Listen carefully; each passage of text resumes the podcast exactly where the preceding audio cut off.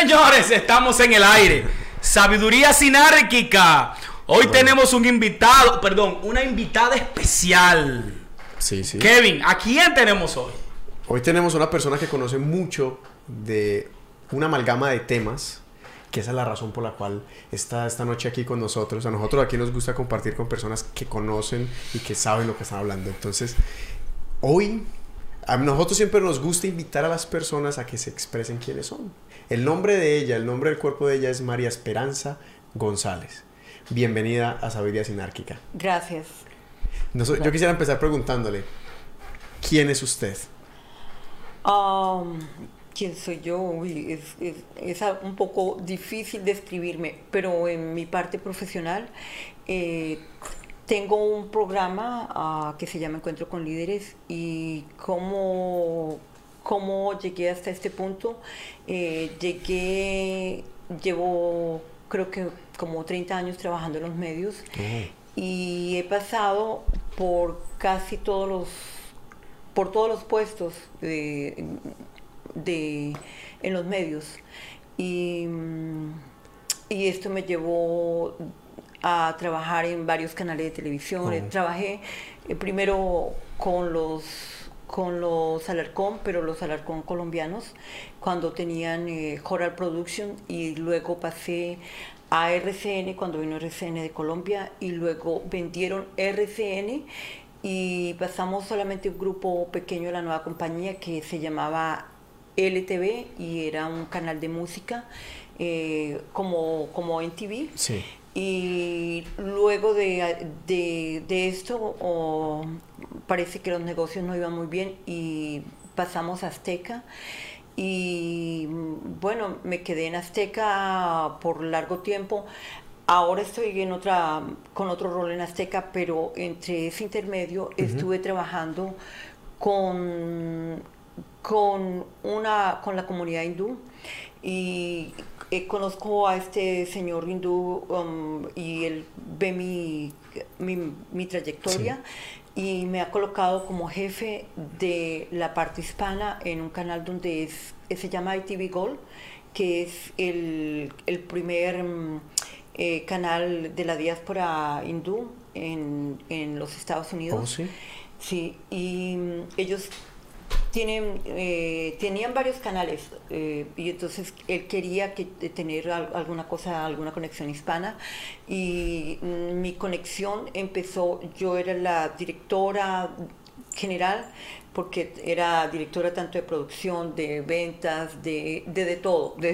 era la única persona trabajando y teníamos mucha gente freelance o a veces del, de los canales, del canal que funcionaba 24, funciona 24 horas. Hindú, eh, ellos trabajaban conmigo o, tenían que hacer las cosas que yo dijera. Eh, fue, un, fue una época de mucho crecimiento porque, ¿qué te digo? Em, la comunidad hindú, mm, tal y como se la han pintado a uno, son muy machistas. Sí. Eh, y yo entraba en mi posición de mujer a mandar a, a, unas personas que ya estaban establecidas y, y, era, era muy difícil porque era muy competitivo y entonces, ¿cómo tú haces siendo, siendo mujer, que yo aprendí eso mm, bastante tiempo atrás? ¿Cómo aprendes siendo mujer a, a, poder manejar una situación donde, donde predominan los hombres y, y, donde tú como mujer el, el expresarte es, es mal tomado y, y estás en una posición en desventaja. ¿Y, usted, lo, o sea, usted le logró hacer frente a eso o en ese caso la represión que ellos tenían con el machismo? Sí, eh, logré hacerlo porque mm, no sé por qué motivo yo me gané la confianza de que era el presidente de... Bueno, sí sé, yo creo que sí sé. Em, él, su padre ya le, ya le eh, él se la persona mayor, el hombre mayor de, una familia, es como el que hereda todo, en la, mayor fuerza y, tiene que como poder manejar los negocios de la familia. Y mm, este, mm, él, no había, él estudió, pero él no había tomado mucha responsabilidad sobre los negocios del padre. Y cuando yo llegué, él le dijo al padre que, que sí, él quería un canal hispano y que él quería que yo trabajara con él. Oh. Y entonces el papá estaba feliz, la familia estaba feliz, porque es la primera vez que él verdaderamente se interesaba en hacer algo que ellos querían que él hiciera, porque él se iba a quedar a cargo de los negocios de la familia. O de- sea que llegó, ya llegó al punto en que Sí, fue, fue también una ventaja para él. fue una ventaja para él y no sé cómo logré interesarlo, entonces que él logró, mm, él empezó haciendo de mi camarógrafo, había con todo el dinero que tenía, con la posición, con, con todo, él era mi camarógrafo y él, lo que yo decía, él lo hacía. Eh, era un- una, una cosa muy, muy simpática, pero creo que mm, es un- pude ver una parte mm, que pienso si es bonita de la cultura hindú, es, es, es esto de que, de que para tú poder ceder las cosas, eh, tu, tu hijo tenía que eh, desarrollarlo. El punto es que como nadie lo había visto a él, aunque él hacía los negocios para la familia, los negocios grandes, nadie lo había visto trabajando y ahí tra- en ese negocio también era un poco familiar. eh, no lo tomaba muy en serio lo que él estaba haciendo. Pensaban que él se iba el otro día Sí. de nuevo de vacaciones y, y- y que se iba. El punto es que lo hizo y yo me quedé jefe de todo allá. Entonces, esto me dio para que mm, para tener que tratar con ellos de una manera mm, como muy como no muy amigable y Se sentía la fricción. se sentía la fricción pero yo hace mucho tiempo aprendí hubo bueno, no he contado mi vida personal. Yo tengo tres hijos. Cuando yo llegué aquí a Nueva York, yo llegué con un, el, el papá de mis hijos. Eh, un día se fue y se fue y nos dejó con una situación mm, mm, bien terrible, pero yo había acabado de conseguir trabajo con Jorge Producción en, en- en Canal 66 y recién estaban haciendo el traspaso de RCN, de Canal 66 a RCN y el director de RCN eh, se enteró de que el papá de mis hijos me había dejado abandonada, que yo tenía tres niños y que me estaban botando de mi departamento y una serie de, de- de- de cuestiones que estaban sucediendo en el momento, pero ellos se ofrecieron a darme el soporte económico. Y, bueno, siempre hay un ángel por ahí Sí. eh, eh, eh, colocando, eh, mm, actuando para uno. En la corte, el- un abogado apareció yo no sé de dónde, me representó. el dueño de la casa me dijo, uy, no, yo no la quiero a usted por allá porque yo, ¿cómo haces? En esa época no habían muchas leyes para ayudar a la mujer. Y, y, pues, y él estaba pensando era que se iba a ganar un problema con tres niños y, y yo sola y con, un, y con un trabajo que tenía como seis meses o siete meses ahí. Eh, aunque yo tenía, aparte de ese trabajo, al, al paralelo estaba trabajando con la radio, pero era mi part-time. Pero usted, usted tiene toda esta vinculación con, con los medios de comunicación. Sí, sí, entonces te contaba, y ese momento me tocó una cubana que era mi jefe, eh, cuando, cuando pasamos a RCN, y esta cubana, un día alguien me hizo algo, y mi manera de reaccionar, para mí esto era muy nuevo, de quedarme sola con mis hijos en un país extraño, y todo eso, y, y esa, y entonces yo lloraba por todo. Y recuerdo que cuando yo estaba eh, sucedió una, una de esas expresiones, eh, una cosa muy, muy, muy, muy fea de competencia Sí. en, el, en el puesto que yo entré a desempeñar. Y, y cuando yo intenté ponerme a llorar, la, señor, la mujer esta me dijo, eh, me dijo, necesita tiempo para calmarse, las mujeres no lloramos cuando estamos en este negocio. Si tú quieres tu respeto en este negocio, tienes que aprender a mirar de frente, a hablar claro y a controlarte, porque si no, nunca vas a poder levantar la Es- cabeza porque este negocio es de hombres y nosotras como mujeres que somos pioneras tenemos que, eh, para dar respeto a la mujer, tenemos que eh, actuar de esta manera. Y eso que me enseñó esta mujer en Sí. este tiempo, eh, lo apliqué ahora con los hindúes y, y llega un momento en que la gente empieza a, a mirarse con respeto y a poder pasar esas barreras. Y bueno, después de ahí eh, empecé a ser productora eh, y empecé a, cuando terminé ese proyecto, cuando tú eres jefe, era una posición que yo nunca en mi vida había querido, nunca, mm, porque eh, tienes que ser responsable por otras personas y, y si alguien hace mal, eh, la culpa es tuya. Si alguno de los que está trabajando contigo lo hace bien, eso es, es fantástico para ellos, pero... Pero se siente también un nivel de. El líder de nunca eh, toma los créditos. El líder nunca toma los créditos. Eh, yo sigo mucho a, a encuentros con líderes y, Oh, gracias. y sé que tu trayectoria y esa coraza de acero. A, a- a mujeres como tú nosotros le llamamos de Aaron Lady, como la primer ministra de, del Reino. Unido. Eh, eh, eh, no sé si se recuerdan de, de, de- Aaron Lady. Eh, yo sigo mucho encuentros con líderes y, y- y veo que el trabajo que haces es muy digno eh, porque tú tratas de comunicar a- aquí a la, a la, eh, a la comunidad eh, latinoamericana, ya sea dominicana, puertorriqueña, cubana, costarricense, ecuatoriana, colombiana. Siempre veo un enlace de todas las culturas. Yo siempre critico y soy autocrítico de que nosotros no somos unidos. Yo veo a los judíos, son muy unidos, veo a los rusos, son muy unidos, veo a los Sí. italianos, son muy unidos. Pero nosotros y también los afroamericanos, no voy a hablar por ellos, ellos tienen a Oprah Winfield. nosotros no tenemos a nadie. Bueno, están ustedes ahora, estamos nosotros. Exacto. Sí, sí. Pero mi pregunta es, eh, ¿cuál es el objetivo? ¿Cuál es el objetivo de encuentro con líderes? Eh, eh, ¿cuál, es- ¿Cuál es su misión tú como CEO, como líder de encuentro con líderes? Bueno, ah, Encuentro con Líderes fue creado para poder mostrar que todo el mundo tiene, que todo el que se atreve a trabajar fuera de su familia, bueno, inclusive con su familia, el que hace alguna cosa bien y saca a la gente de su, de su oh, pesimismo, de, de su, Su zona de apatía, confort, todo o de- eso. o, o puede ser, sí, de su zona de confort o, o de pronto de su apatía, el que puede sacar y lograr eh, mostrar de que hay otras cosas para hacer y que si trabajamos en conjunto podemos eh, llegar más lejos. eh, Pienso que ese es un líder y aquí en Nueva York hay muchos líderes anónimos que no están siendo cubiertos por la televisión americana.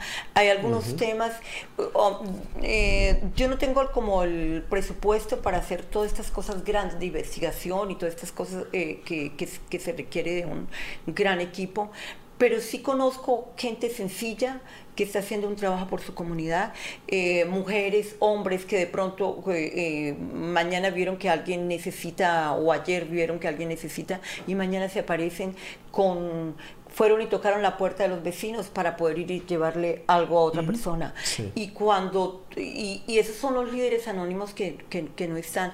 Hay temas que no se tratan en la televisión porque cada compañía ah, ataca mucho los medios, pero lo que sucede es que los medios está, son un sándwich, eh, porque están eh, metidos entre, entre dos fuerzas. Primero, el Estado los regula demasiado.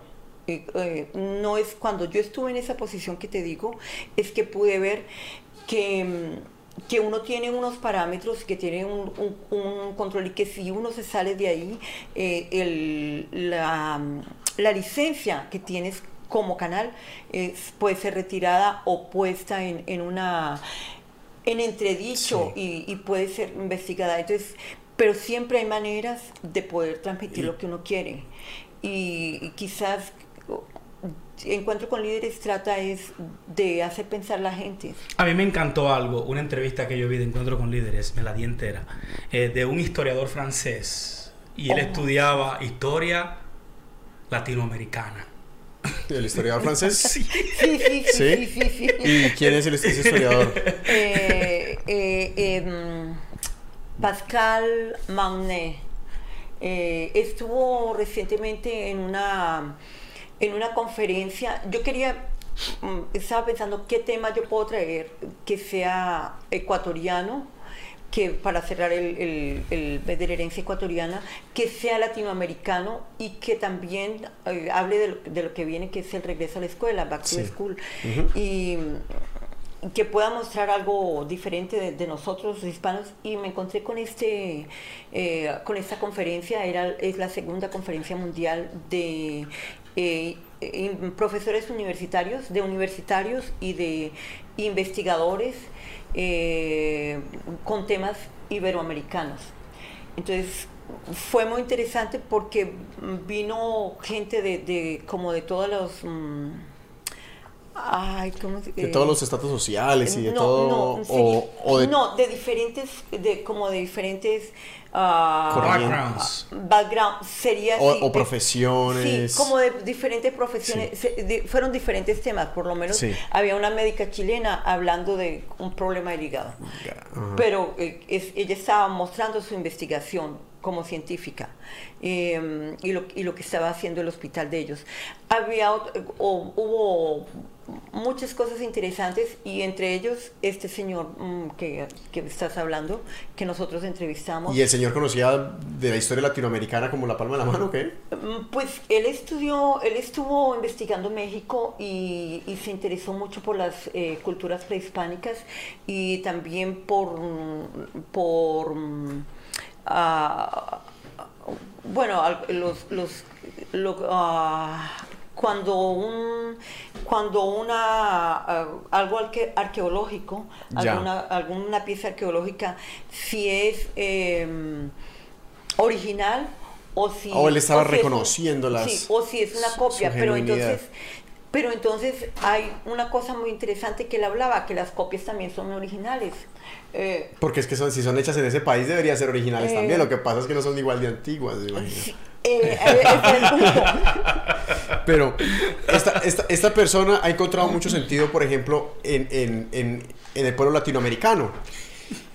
Por ejemplo, usted en la profesión de los medios de comunicación, que usted ha estado en, en- en todos los rubros que cubre la comunicación, desde periodista hasta producción, dirección. He hecho ventas, he hecho, de- eh, he hecho, he sacado las carrozas, Sí. las carrozas que se sacan por la Quinta Avenida, Oh. que es eh, promoción. Entonces me tocaba eh, con la con, ¿cómo se- con la parada puertorriqueña por la Quinta Avenida. Yo era la que me encargaba de sacar toda la carroza. Las carrozas. Las carrozas. Pero de, de este tema de la comunicación y de los, de, los, de los medios de comunicación, la comunicación social, ¿qué es lo que a usted le apasiona en el fondo? O sea, ¿qué le hace usted ser apasionada por los medios? Lo, lo, lo más increíble que uno puede ver y que por eso es que mm, a mí me encanta lo que ustedes están haciendo, es porque la gente está tan ocupada en sí misma, en, en, su, en su diario vivir, En su poder- burbuja. en poder, sí, en su burbuja, en poder traer el, el pan a su casa, en la en, el- en supervivencia. la supervivencia. Está tan ocupada en eso y el tiempo que le queda de esparcimiento tiene que hacer vida social para formar hogar o para formar enlaces o para formar lo que sea.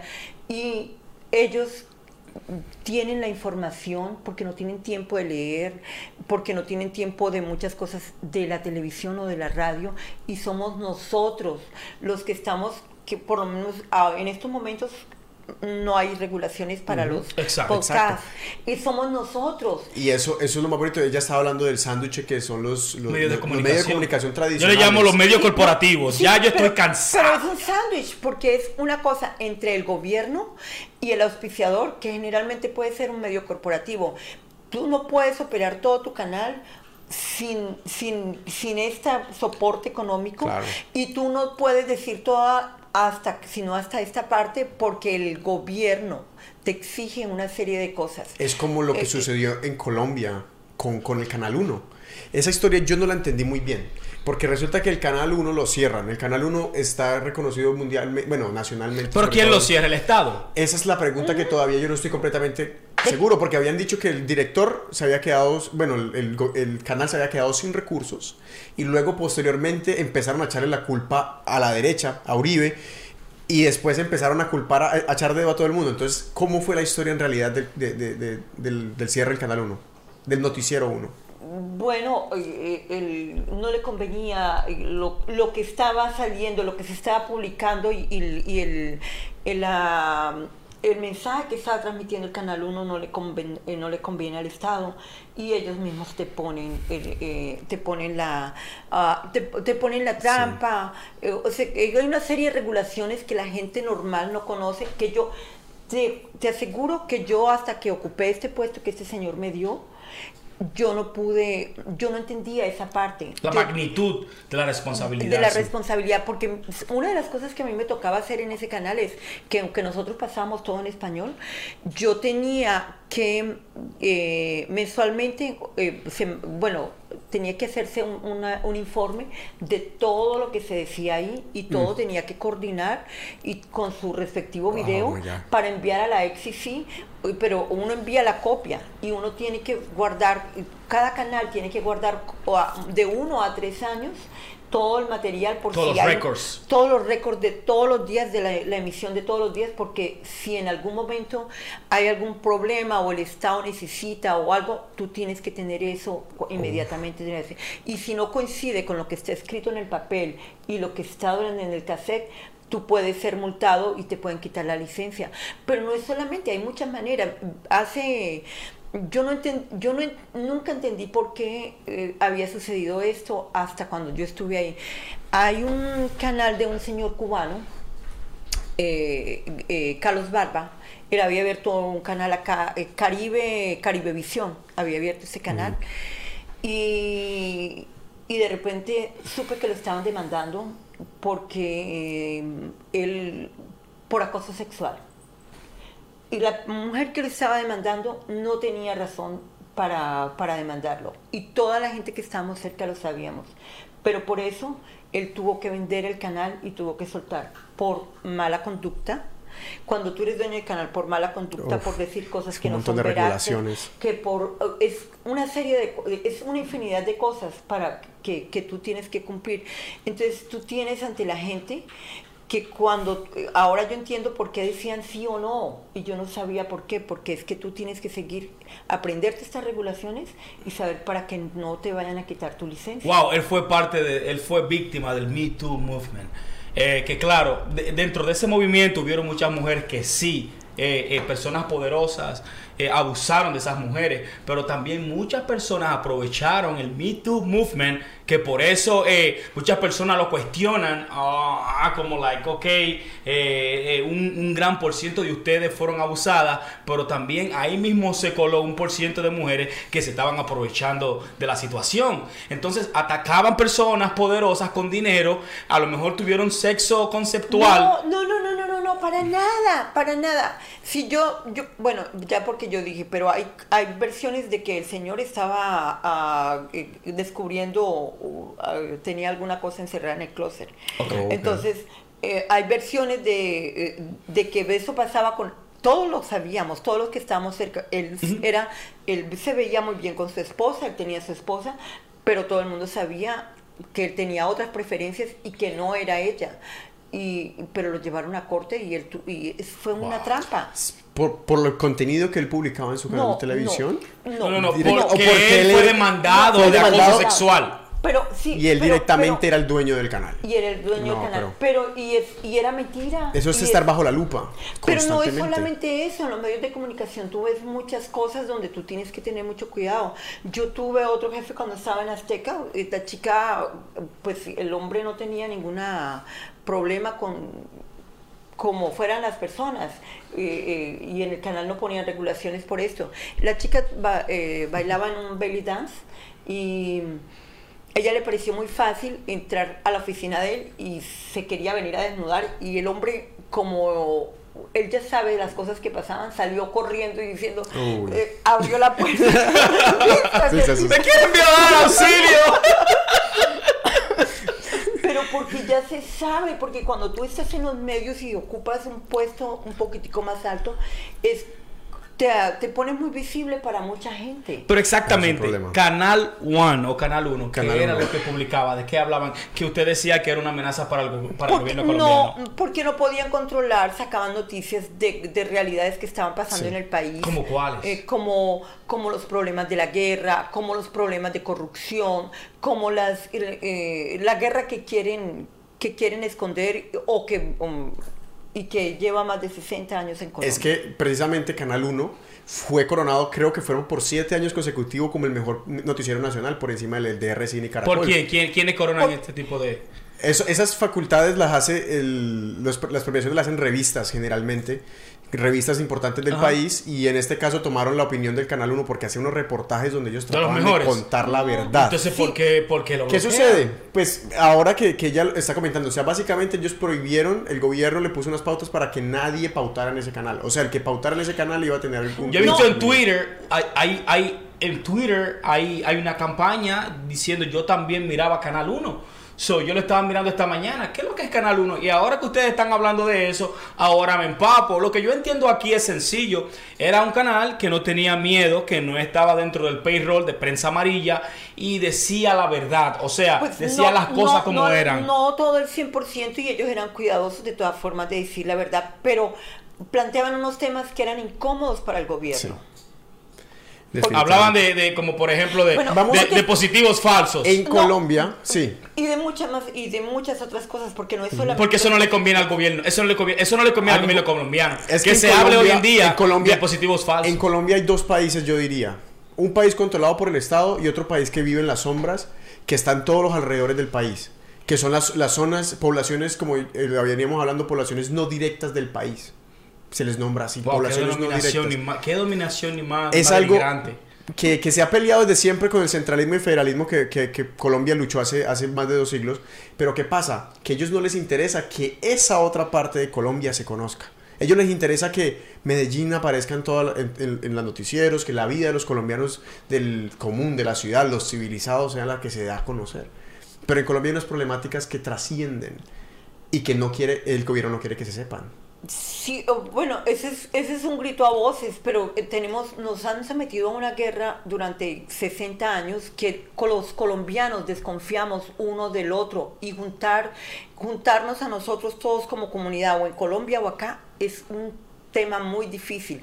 Mm, eh, tú puedes que puede que la gente te siga, puede que la gente le interese lo tuyo, pero viene Pepe o Juan diciéndole, mire, ella es una mentirosa y yo tengo aquí las pruebas, pero yo aquí tengo un chocolate y 20 pesos, no sé, por decir un, por decir eh, que eh, yo soy otra persona diferente y yo te quiero ayudar y desde ahora te voy a empezar a ayudar. Tú votas por mí, tienes esto y va a venir otras cosas mejor para ti y ya la gente cambió. Entonces se tienen desconfianza porque si tú mm, hablas de los problemas, eres comunista, eres eh, de la izquierda, eres una persona indeseable, eh, pero el, el problema mayor es que cualquiera eh, te puede venir a atacar porque cree, eh, porque han convencido al pueblo de que ser como, como son ahora está bien. Usted, cuando usted dice de convencer al pueblo, usted se refiere a dos canales de televisión, RCN y Caracol. RCN y Caracol son canales que están trabajando exclusivamente para los intereses del Estado, de un, no, no del Estado exactamente, para una clase eh, eh, social y para un grupo económico que ellos trabajan. Y están regulados y eso está bien y, y- y nosotros y el pueblo el pueblo colombiano es todavía vivimos en una época del feudalismo porque eh, eh, se piensa que unos son como reyes y los otros son como que tenemos que bajar la cabeza y, y- y- y escuchar lo que dice el patrón. El populacho. O el, el patrón, lo que es como todo el mundo. Tú vas a que te limpien los zapatos, hay una eh, y te limpian los zapatos y para la propina te dicen doctor. Es Sí, una- sí, sí, sí, y, sí. y- y- y si te dicen doctor, tú les das más propina, pero si no te dicen doctor, Como dicen los chinos, hey boss, boss, Sí, sí, sí. boss, boss. Gracias, jefe, gracias, jefe.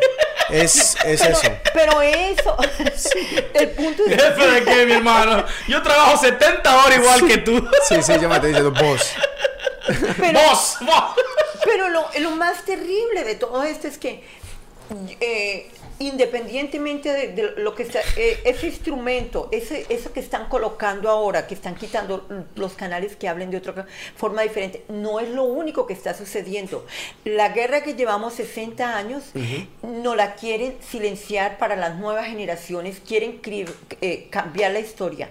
Lo- el que los que documentan la historia en Colombia los contrató el, el gobierno y ha contratado a un negacionista. Para que él niegue lo que está pasando en Colombia y las próximas generaciones no ¿Y sepan cómo es el sus modo, raíces. cómo es el modus operandi de, por ejemplo, esa persona? De un ¿Cómo- negacionista, ¿Cómo, es cómo que- en ese caso podría él manipular la Eh, opinión? ¿Cómo? Si yo te pongo, a si yo hoy te pongo a escribir a ti y yo te dicto lo que tú quieres decir y te busco, yo elijo una persona para que me escriba la historia, entonces yo necesito buscar una persona que tenga este pensamiento y por eso buscaron una persona o sea que están- negacionista. prácticamente están reescribiendo la historia de Colombia. Esto lo van a escribir, esta historia, que estas memorias históricas que, que están colocando ahora, van a ser en el futuro lo que nuestros, los hijos de los hijos de nosotros van a aprender Van a como la historia de. Colombia. Oh. Y entonces se va a negar nuestras raíces, que eso es parte del problema que tenemos los colombianos, que no conocemos ni nuestra historia, no tenemos raíces. Tú ves un pueblo como México, Tú ves un pueblo como Bolivia, tú ves un pueblo, tú ves esos pueblos, que esos pueblos tienen historia y son orgullosos de sus raíces. Nosotros, o la manera de ofender, en Colombia, yo recuerdo, era, eh, eh, "Ah, ese es un indio. Sí. No es un le- parcero. Completamente. No, un indio. No, no, no, no, no. Te decían, no, ese es un indio. Sí, Uy, sí, como la palabra de un Como indio. denigrándolo, como una Sí, persona baja. sí, sí, Como la- second Aunque, class aunque, citizen. aunque en Colombia nunca, o sea, lo que yo voy es que en Colombia nunca hubo racismo. Y yo creo que racismo No, en sí el lo sentido... hubo, siempre lo hubo. Pero, siempre lo hubo. a- ¿cuál es la, la- la hipótesis que yo vengo a ofrecerle? Es que nosotros cuando obtuvimos nuestra independencia, nosotros decidimos entonces, esclavos, criollos y, e indios, tomarnos el poder. Y nos unimos todos para hacer eso. ¿Qué pasa? Dejamos al lado las disidencias, dejamos al lado nuestras diferencias. ¿Qué sucede? Que siempre ha habido una política colonialista, donde siempre hay alguien por encima de ti y alguien por debajo de ti. Ahí es donde entra la clase. Al colombiano no le importa su color de piel, en, en ese caso, estoy hablando, digamos, de la clase política, vamos a llamarlo oligarquía, aunque esa palabra es un poquito fuerte, pero ellos básicamente no le importa el color de piel, sino tu estatus- su estatus económico. Social, ok. Y ahí es donde yo voy, que en Colombia quizá nosotros decimos, ese es un indio, pero también por la forma de expresarse. Pero si tuviera dinero, No fuera un Sería indio. diferente. No es, no es, no es indio, es doctor. entonces en Colombia existe esa división clasista sí tan fuerte. No, pero sí existe racismo, porque tú Sí. me vienes a decir a mí que los en los asentamientos negros o, o- o afroamericanos, afroamericanos no, allá sería afrocolombianos, en esos lugares como en el Chocó, tú sabes lo que sucede Sí. allá, No, los la- problemas problema político es- socioeconómicos que hay allá y la falta de educación, la falta de recursos. Bueno, eh, por eso algunas de las cosas por las que eh, yo pienso que, que Uribe no debiera de estar eh, en ningún puesto político en estos momentos es por cosas como las que pasaron en el Chocó. Tú puedes creer que su gente, que tú sabes que los países son blancos, Sí. van de pronto a reclamar las tierras con título de propiedad. ¿En el Chocó? En el Chocó, Uf. donde ellos nunca, ni siquiera conocían. Y van a despropiar a gente que con, por su falta de educación no sabe que hay que tener una escritura Sí. y no sabe que tener nada. Y vienen, no solamente lo expropian, después de que lo expropian se lo venden a otro. Y ya se van y quedó, y esa gente quedó desplazada. Y, lo- y los hijos, y los hijos de Uribe son famosos No. comprando tierra. No, no, a comprando no. poco, comprando tierra a poco precio y vendiéndola. Es que a el un ubérrimo, la finca de por- Uribe es tan grande como Bogotá. Porque es que, sí, no, porque es que, ¿qué fue lo que hicieron? ¿Qué fue lo que hicieron? Hacen este tipo de cosas. Te corren- no, te, te ponen los paramilitares, vienen y te corren la gente de ahí, te la matan y de todo. Eh, viene alguien, se apodera y luego se lo vende a otro. Y ya en ese traspaso quedó limpio eh, y desapareció la otra persona. En Y- Colombia- Pero ese es algo montado. Colombia tiene un territorio, Colombia es el 27 país más grande del mundo. Colombia tiene una biodiversidad, es el segundo país con más biodiversidad y, eh, poder de hidro del agua en, el planeta entero. Y Colombia tiene las ciudades más importantes prácticamente en este sector y en el Caribe. En la parte de la selva y todos esos sectores de, de amplia fertilidad, la guerra es por el territorio. La guerra en Colombia es latifundista, es el feudalismo, como usted lo dijo. Bueno, sí, eh, y ese es, el ese es el problema. Ellos nos quieren, lo pasan asustándonos con Venezuela y diciendo que nos van a volver como Venezuela, pero no es porque votemos por los que votamos, porque yo, yo viví en Venezuela. Yo tengo hijos venezolanos y yo y, conozco de cerca lo que estaba pasando allá. Y, y, creo que uno de los principales problemas, cuando a mí todo el mundo me hablaba de todo, yo decía que, que que Chávez, yo no le, quito méritos a Chávez o no le quito méritos a nadie. Bueno, soy anti antipolítica en esa parte porque eh, no me siento como, o, sea, no el que tenga hijos no es que no no, no me hace ser eh, ser venezolana. sí. Em, entonces yo pienso que, que uno de los grandes problemas que tenía Venezuela es dedicarse a vivir nada más del petróleo y no tener su independencia alimentaria. Yo me enteré de eso el día que, eh, que, le, le, dieron precisamente Chávez y, y, esto, y la gente que se había eh, em, en ese momento levantado contra Carlos Andrés Pérez, que eh, fue entre febrero y marzo hace no sé cuántos años atrás. Eso fue en el 90. El primer golpe de Estado que él intentó Chávez fue en el 91. Bueno. A Carlos Andrés Pérez, yo recuerdo. Y, y, Chávez fue preso y fue exiliado a República Dominicana. Chávez duró dos años viviendo en Los Minas, en un barrio de, la República Dominicana. Ajá. Oh, en ese entonces él era coronel, claro que sí, la primera rebelión. La primera rebelión de Chávez no fue en el 98, sino fue en el 91. Sí, eh, bueno, y de la que usted está hablando. Sí, exactamente. Y entonces en ese momento yo me di cuenta porque eh, cerraron las fronteras y hubo un problema, saquearon la ciudad, estaban quemando eh, y me doy cuenta de que el verdadero problema, que, que Venezuela iba a tener un problema muy serio y muy grande porque todo venía del extranjero. No había arroz, no, ni el arroz, las caraotas que le dicen a los frijoles negros, eh, no había frijoles, no había azúcar, no había aceite, no había nada. Me di cuenta que todo venía de afuera, que el, país no se... Oh, ¿yo no trabajo en la tierra? No, porque se han dedicado a vivir de, del oro negro, claro, como tienen los recursos, tienen un recurso muy grande. Eh, eh, sí. Y en Colombia. Quieren poner lo mismo porque están sacando el campesino del campo. Grandes latifundistas, ¿cómo lo están haciendo? Cualquier delincuente que, que por medio de su delincuencia ha ganado dinero puede pagar por su propio ejército privado y el Estado no lo molesta para hacer defender sus derechos, la tierra que lo que él cree que son sus derechos después de haber despropiado a otra gente. Y, por eso es que no hay paz en estos momentos, porque los acuerdos de paz que se hicieron o que trataron de hacer, que la gente... Ay, independientemente, es una cosa que a mí me apasiona y me parece terrible terrible es que la gente está dividida por partidos políticos, pero la gente no va a la raíz de lo que está sucediendo. Primero que todo, ¿para qué, ¿por qué tú eliges el gobierno? ¿Qué es lo que le da autoridad al gobierno? El gobierno es el que administra todos los recursos del país y una de las de lo, de lo que el gobierno se compromete es a darle paz a sus ciudadanos. Y eso no ha sucedido en Colombia hace 60 años y ellos no quieren Prácticamente nunca. Yo creo que en Colombia nunca hemos vivido un momento de paz. Mira, yo tengo una historia que yo hice en, Encuentro con Líderes y es la historia, la historia de mi padre. Mi padre, eh, ellos, mm, mi abuelo era un terrateniente de aquella gente, pero mi, mi abuelo era liberal en la, en la, época que empezaron todos estos problemas entre liberal y, y, conservadores. Y, conservadores. Y, a, mi abuelo vinieron y lo y lo y, a, las mujeres las abusaron de ellas. Y, a mi papá se lo llevaron, que mi papá era el único que encontraron ahí que era el más joven, se lo llevaron. Y mi papá, mm, él siempre me dice, miren, mija, hay que, hay que luchar y que uno nunca se puede arrodillar. Uno, si te caes, te tienes que levantar porque los de atrás se pisan. Y uno no puede permitir, es mejor morir peleando o, morir, eh, morir en el intento que vivir toda la vida arrodillado.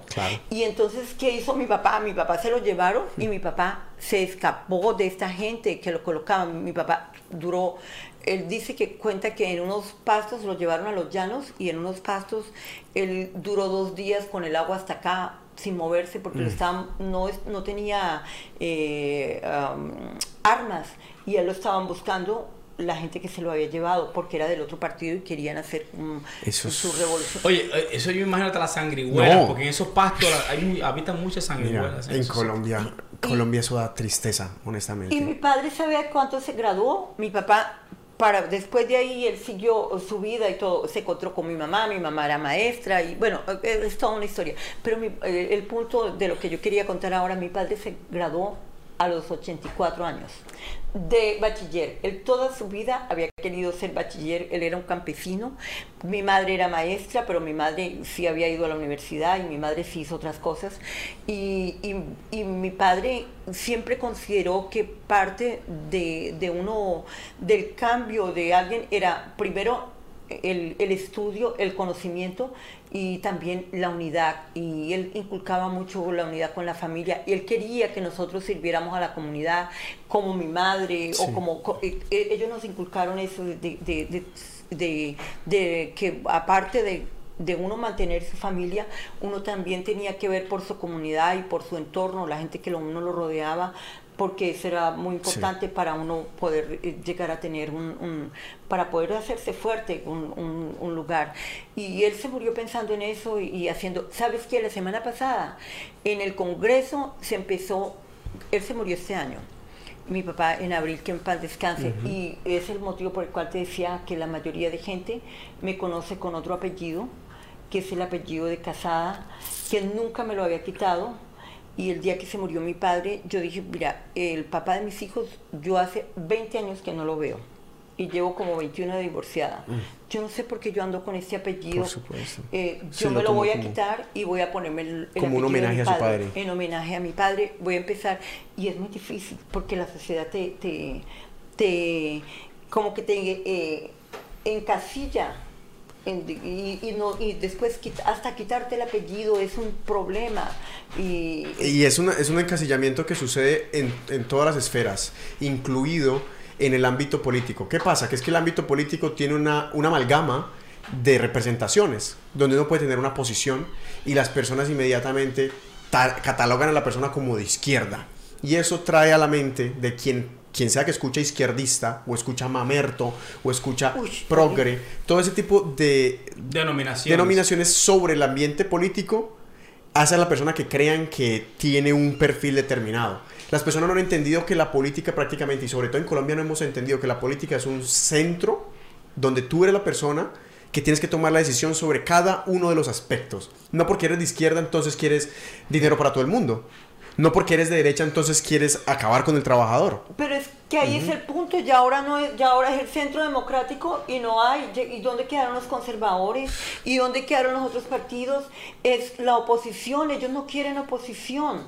Y, y el, y, el, y la gente común y corriente, que eso es lo que, que ustedes, me alegra lo que están haciendo, porque la gente común y corriente como nosotros tenemos que saber que el gobierno y lo que tenemos que elegir no que nuestro voto y nuestro futuro y el futuro de nuestros hijos no puede ser comprado por dos pesos, que no podemos seguirle sirviendo a un amo que no le interesa nuestro futuro ni el futuro de nuestros hijos, que no podemos seguir con gobernantes que están sacando, que están queriendo sacar a un país que tiene que tiene corazón, que tiene como vocación a- eh, agrícola, que lo quieren sacar para convertirlo en minero, que la minería que hace, rompe la tierra, saca la tierra, coloca y eso no te deja nada.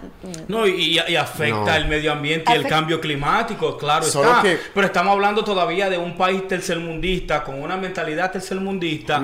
Y ya que viene a colación el tema, y gracias a que ustedes, eh, eh, eh, de verdad este programa es hecho para usted hoy. Y Ah, ustedes gracias. como colombianos, claro, porque el tema del tapete que está trading en las redes sociales, en Twitter, en Instagram, en Facebook, eh, del acuerdo de la paz en Colombia que se vio eh, roto, bueno, quizás no roto por completo, porque simplemente las personas que, que, que, que rompieron el pacto representan un 15 o un 10%. El 90% Bueno, todavía bueno. se mantiene en el pacto. Pero yo quiero preguntarle a usted, y yo sé que es un tema que Kevin lo tenía ahí en Q, eh, eh, ¿cuál fue su primera reacción cuando usted oyó a estos decidentes eh, decir que ya no están con el pacto? Bueno, Bueno, mira, primero, primero hay que ser claros, primero es que tenemos que como colocar quién, cuál es, quién es un guerrillero, quién es el gobierno y quiénes son los paramilitares. ¿Quiénes son los paramilitares? Mercenarios pagados eh, para Por cualquier delincuente que tenga un poco de dinero. Porque esos- ellos están, son delincuentes. Eh, ¿Qué pasó con lo del proceso de paz? No quieren democracia, no quieren nada, porque el proceso de paz es que tú le tienes que garantizar a cada ciudadano su, eh, su participación política y su estabilidad y su paz. Yo veo, a- a- veo una de las, de, eh, de- yendo de allá y, y viniendo para acá, una de las, del reverendo Charlton, una de los, de, los de, de los eslogans de él es que si no hay justicia, no hay paz.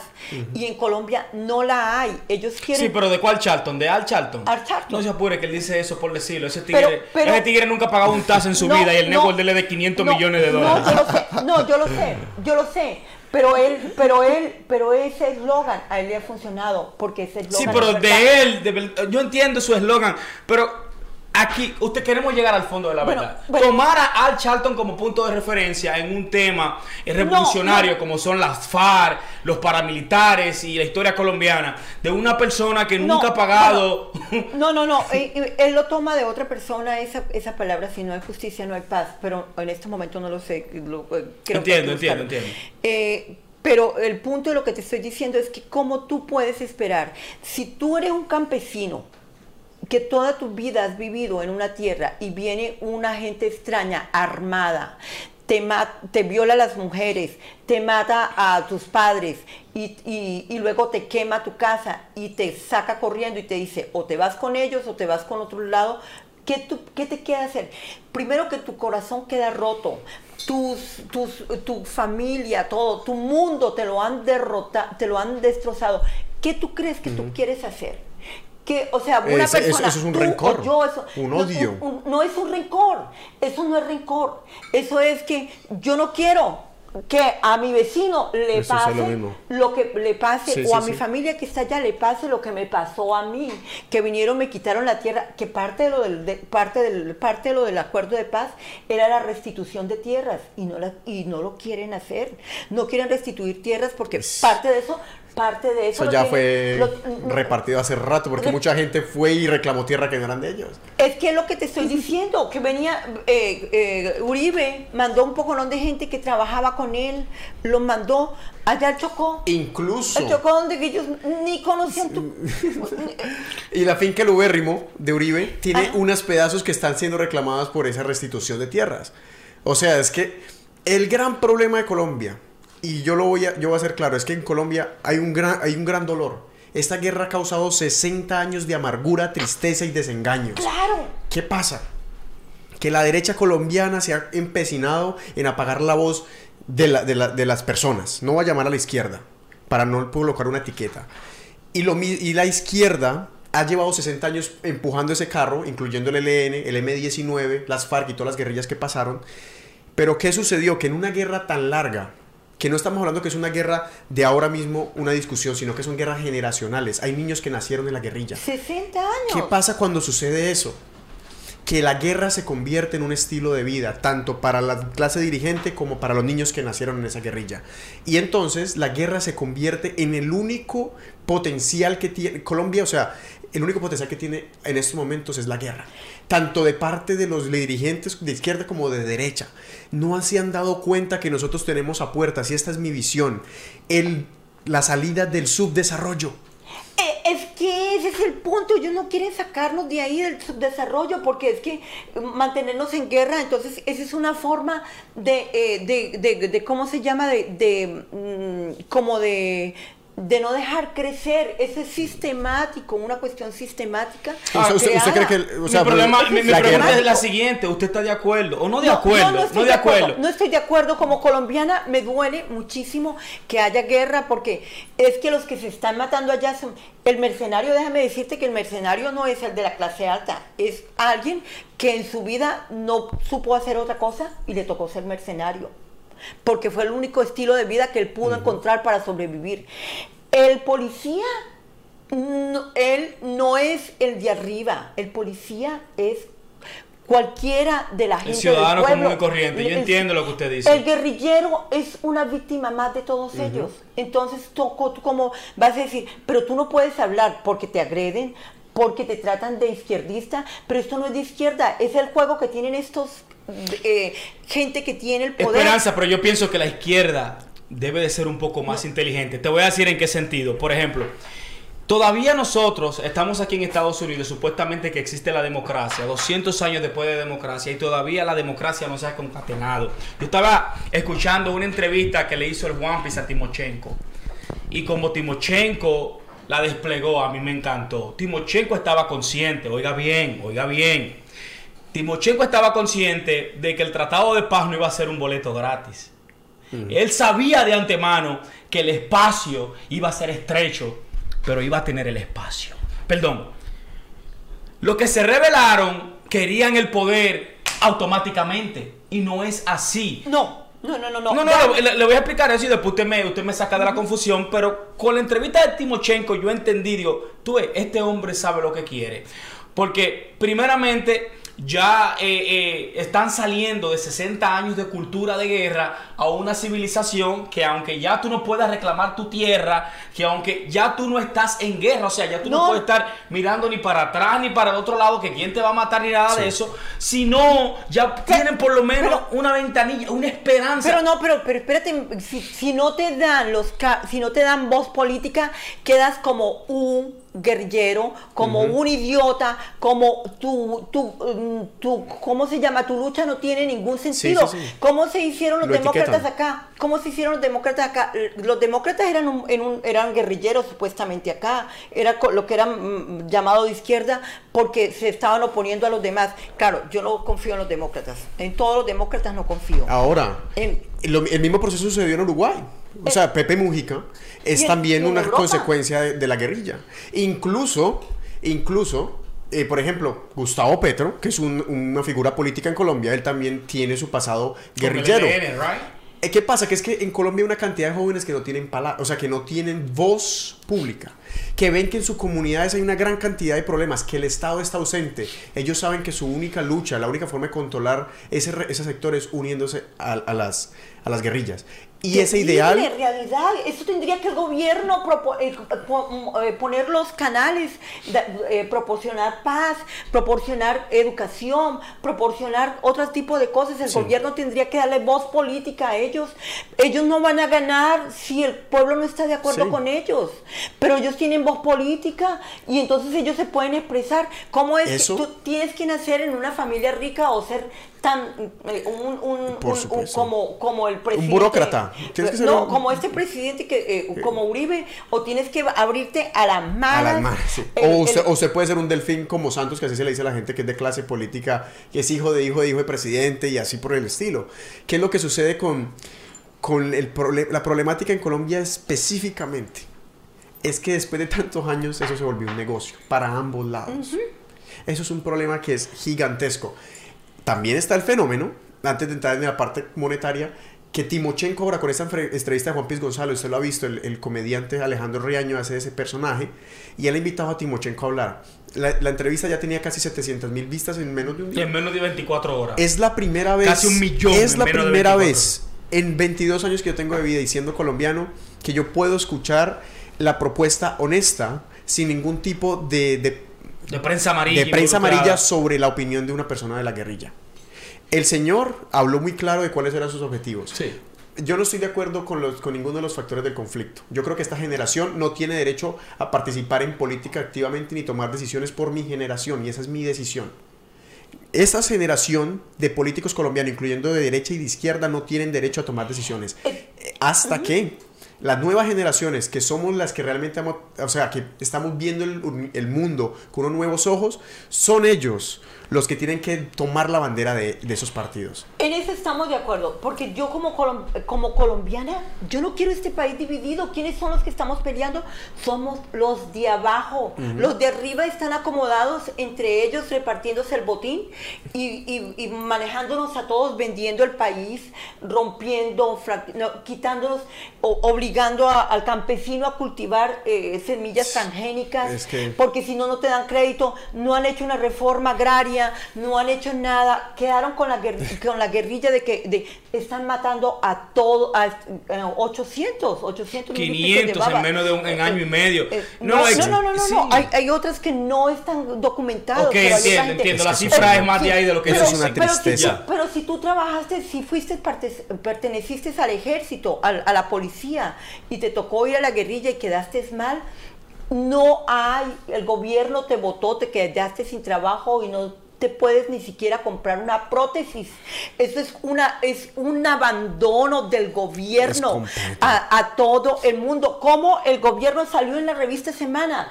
¿Cómo es que el gobierno eh, va a decir, eh, eh, el general, no sé qué cosas, hablando, ni me acuerdo el nombre del general, pero eso lo podemos ver en la revista Semana, que él es, tiene una conversación donde está diciendo que van a acabar con todos esos HP guerrilleros, no importa el dinero que se necesite y que vamos todos aliándose.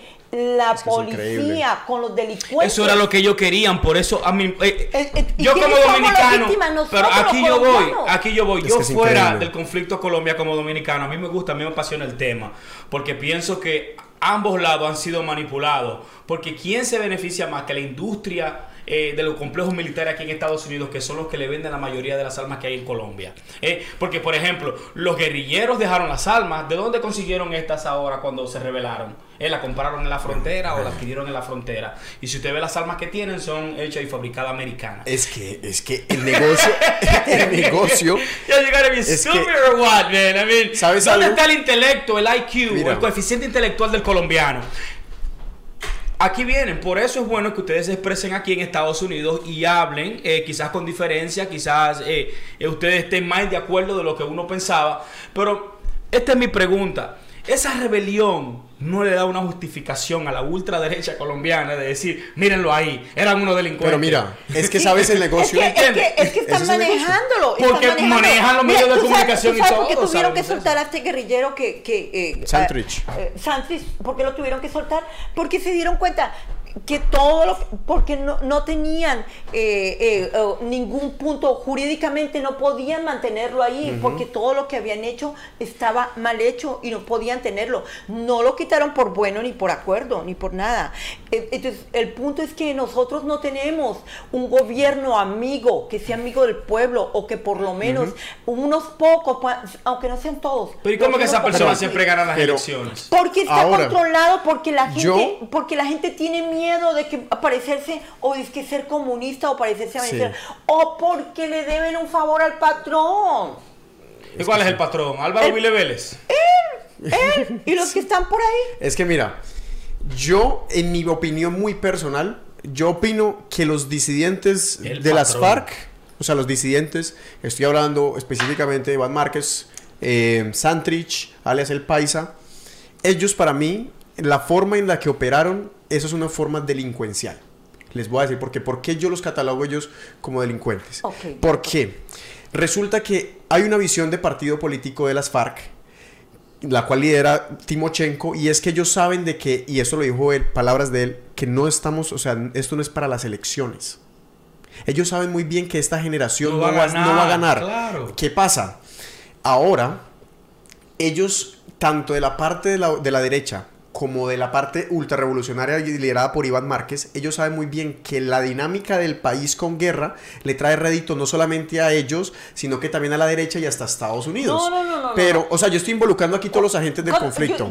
mira, yo, yo en encuentro con líderes justo eh, hubo dos protestas a nivel internacional y ellos fueron a La Haya por todo por eso te estoy diciendo que es más grande el número, porque ellos fueron a La Haya a denunciar que están matando a todos los líderes indígenas y líderes campesinos y a líderes de todos lados, eh, de los barrios comunales, de los lugares, los están matando uno por uno. Sí. Y Yo en- tengo conciencia de eso. Y es, sí. y es correcto, Es y es verdad, correcto, es, muy verdad. cierto, pero ahí es donde yo no- ahí, ahí donde no se sabe realmente de cuáles son las reales intenciones.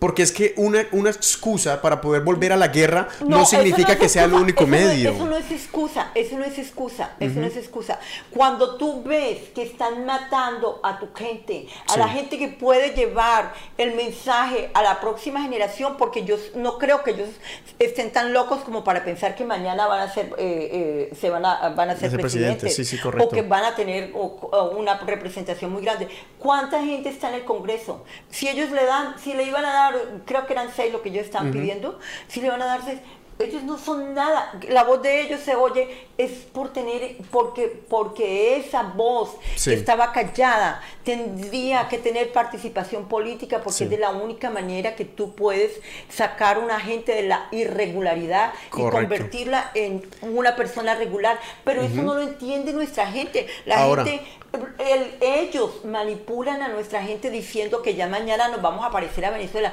Nos Sí. vamos a parecer a Venezuela si seguimos, Seguimos como si seguimos como estamos, si no se, si un, un país que tiene vocación agrícola y que tiene independencia alimentaria como Colombia, lo quieren convertir en un país como Venezuela, Sí. dependiente de De la riqueza que minerales. ti- minerales que tiene la tierra, Ahora, deforestando yo quiero, dañando. yo quiero ponerme en la posición de que soy Santos y soy Iván Márquez y sí tengo unas razones profundas y positivas y además genuinas de volver a las armas. Porque si han matado 500 líderes eh, activistas, Yo no lo justifico. en el récord. no lo 800, justifico. Ahora. 800. No lo justifico. 800. No Ahora, lo justifico. eh, la cuestión mía es que en este momento, Pero si ¿qué nosotros tuviéramos una visión de país lo suficientemente amplia para entender el conflicto, nosotros sabríamos de que volver a las armas era la peor jugada de ajedrez que podían haber Pero hecho ellos. tienes que esperar a que Esa es mi maten. opinión. Yo también que esperar a No es esperar a que se pero- maten, porque ¿qué pasa? Ellos, ellos jugaron su caballo en el ajedrez y no se dieron cuenta que ya Uribe tenía su alfil y que eso era justamente lo que él necesitaba. Eso era lo que él quería. Uribe ¿verdad? No, necesitaba- si lo que están haciendo ahorita es dándole fuerza a Uribe. Exacto. A Uribe. Porque Por eso digo que es, es- es una razón, si ellos realmente fueron, hubieran sido un poquito más conscientes sobre la situación, no hubieran vuelto a las ¿Y armas. dónde No, quedan los no, no, cubanos no, en este no, negocio? Oigan bien, ustedes están dejando un jugador muy importante. Los cubanos dieron su palabra de que ese tratado de paz se iba a respetar. ¿Entiendes? Ah, recuérdense, recuérdense que ese pacto se firmó en Cuba. Estamos hablando de lo más serio de Latinoamérica. Nadie puede señalar a los cubanos aquí en este conflicto. Ellos fueron los que dijeron, miren, ONU, eh, OEA, vengan todos, vamos a firmar este pacto, la FARC va a dejar las armas, eh, eh, eh, la derecha va a cumplir con los tratados. ¿Cómo quedan los cubanos entonces en este conflicto? Porque imagínate los tú. cubanos están afuera en todo, en ese momento está afuera, en, esta, en ese momento es una decisión de es, es una decisión, es algo que el gobierno forzó a es como acorralar, como cuando tú vas a cazar un ratón que lo acorralas. Lo Sí. acorralas y te queda otra opción. O te regresas y Pero ¿y te por, escondes. qué, ¿y por qué Timochenko no, no se reveló también? Porque él está en otra posición, él está totalmente diferente. Él, está en otra posición. Yo, O sea, entonces la FARC está dividida. Usted dice que Márquez es el líder de las FARC. Bueno, ganó unas elecciones Bueno, internas. yo- Se la yo- ganó a Timochenko. Bueno, yo la, la verdad, la verdad, mira, la verdad, la verdad, la verdad, yo quisiera que la, que si, si yo tuviera un ideal, yo quisiera que los colombianos un día nos levantáramos, tomáramos conciencia y nos diéramos cuenta que tenemos que cambiar los que nos están gobernando porque están dañando nuestro país, nos están dañando como, como país en toda nosotros la, la mitad de los colombianos no creemos en la otra mitad de los colombianos, todos tenemos miedo el uno del otro. Si nos juntamos aquí, es, es muy difícil eh, poder ¿Cómo hacer fue esa votación aquí de los colombianos, eh, de la aquí- diáspora colombiana aquí? De la diáspora colombiana, eh, aquí casi todos son uribistas y votaron por allá. Yo estuve en estos días hablando con una gente que está mm, a favor de, de- de- de la paz, no a favor de los guerrilleros. Pero de la paz, claro. De, Sí, la de la paz, paz. de la paz, ¿qué es lo que yo quiero? Sí, la paz. la paz es- La es- paz, porque la paz es una forma de represión, es una represión sistemática en la que nos han tenido a los colombianos y vienen de arriba. Y juegan con estas, con estas fichas, con estas personas. Si a ti te acorralan, si tú ves, si tú eres el jefe de alguna cosa y ven que tu gente, que la gente que está luchando, te la están matando. Que, que no están quedando líderes, que los demás están asustados, que ya no quieren hacer, que ya no pueden, no, no pueden, porque que todo el mundo está asustado. ¿Qué tienes que hacer? Dar un paso adelante. Pero yo no quiero eso. Yo, mi ideal sería que todos los colombianos nos uniéramos, hiciéramos una evaluación. ¿Qué ha hecho este hombre por nosotros, los colombianos? Eh, eh, ¿qué, ¿Y qué, y, y, ¿Qué otras opciones tenemos para, para poder cambiar lo que está sucediendo? La, la clave de, de, esta situación en Colombia ahora mismo es que yo creo que no hay que contarle culpables, porque lo que existe entre la, la disidencia de las FARC y el gobierno colombiano es una relación de mutualismo. Yo creo que podríamos discutir todo, todo el, toda la noche sobre las razones que tuvo la guerrilla para refugiarse y también las razones que tiene el gobierno para atacarnos. Es que primero, ¿por qué, hubo, ¿por qué hay guerrilla? ¿Por qué guerrilla? No, porque los conservadores estaban atacando a los liberales. No, no, no, no, no, es en ese momento no eran los conservadores. siempre, ha habido, siempre ha habido una, persecución política en Colombia, eh, desde el momento en que nos fundamos. De nombre, que ha cambiado de nombre y ha cambiado de partido. Sí. Eh, eh, el, el, al punto al que yo voy es que es, en esa discusión. sí, no, pero esa discusión. Lo que, El punto a lo que yo voy es que esa discusión es la que ha tenido a Colombia desde 1810 en el, en el subdesarrollo. Porque los liberales le echan la culpa a los conservadores, luego, luego los centralistas le echan la culpa a los federalistas, los chulavitas contra no sé quiénes. En estos momentos, y eso es lo que yo quiero que, y ese sería mi mensaje, es que los, las personas entiendan, yo soy una persona apolítica. Yo creo que ningún señor que está sentado en una silla va a cambiar mi estilo de vida, porque mi estilo de vida se representa por lo que yo soy y lo que yo expreso.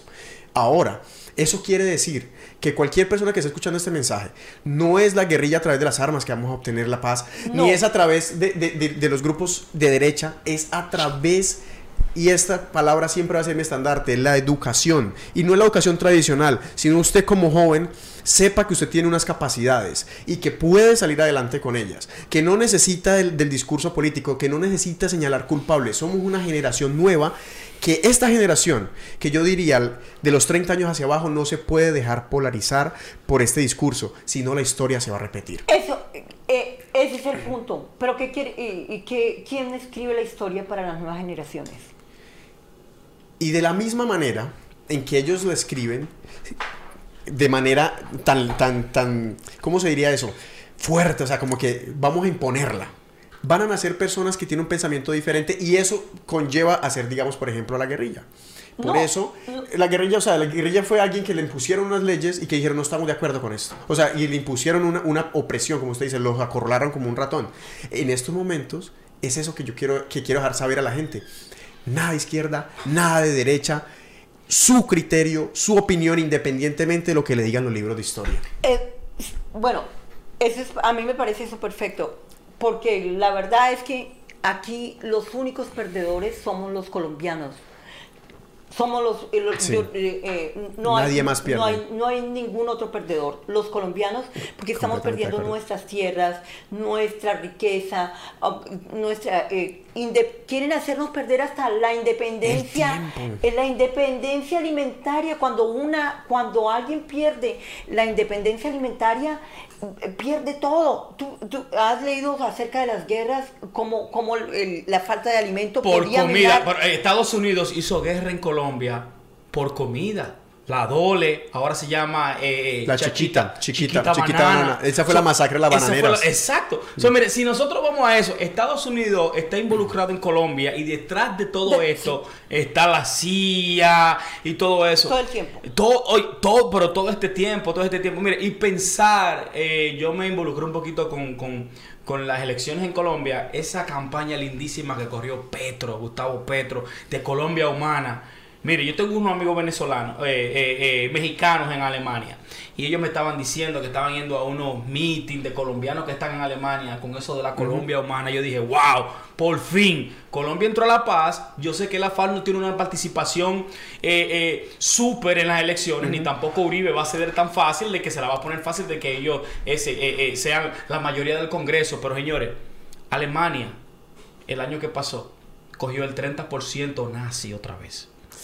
¿Hace cuánto fue la Segunda Guerra Mundial? Y estaba hasta prohibido hablar de nazismo en Alemania. Angela Merkel perdió muchísimos asientos en las elecciones pasadas, por eso ya dijo que no va a correr más, porque ella sabe que va a perder en la próxima.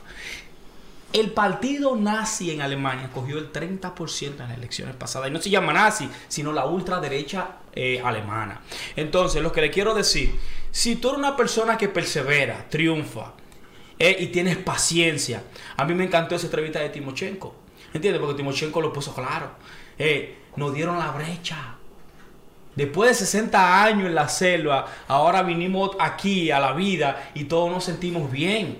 Y, y es aceptable. Y entiendo también cómo el gobierno eh, y cómo eh, eh, Uribe, el patrón, como ustedes le dicen, ha hecho tantos falsos positivos. Nosotros sabemos eso, de cómo él estaba pagándoles a ejércitos. el hermano de él El hermano de él, claro que sí, jefe de paramilitar, estaba dándole incentivos a militares para que mataran guerrilleros. Y esos militantes mataban jóvenes que no eran guerrilleros simplemente para cobrar el bill. Y le ponían uniformes guerrilleros. Todos sabemos de esos falsos positivos. Bueno, al menos eso se sabe. Eso ha salido en el New York Times.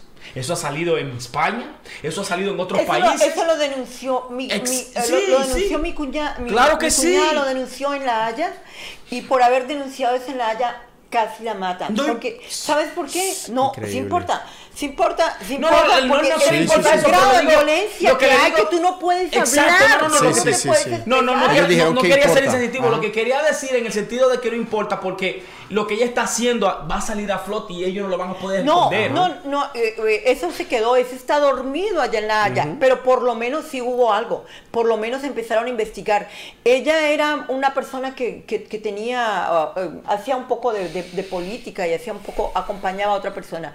Fue a estos lugares y se dio cuenta estas señoras llorando que sus hijos letras eh, eh, con, con, un, con, un, con, problemas de, deficiencia, con deficiencias, eh, también algunos autistas que había que cuidarlos. Estos muchachos no tenían todo el mundo sabía que no salían de las faldas de su mamá y de su casa y aparecer con, con, con y, estas mujeres clamando, ella las escuchó y hizo eh, eh, lo que tenía que hacer y se fue a La Haya. Cuando ella regresó de La Haya casi la matan. Tuvieron oh, que ponerle, le dispararon y tuvieron que ponerle eh, guardaespaldas. Protección. Protección. Es que es una situación que a mí, me da, a mí me da vergüenza y todo por culpa de la guerra. Entonces, ¿por qué?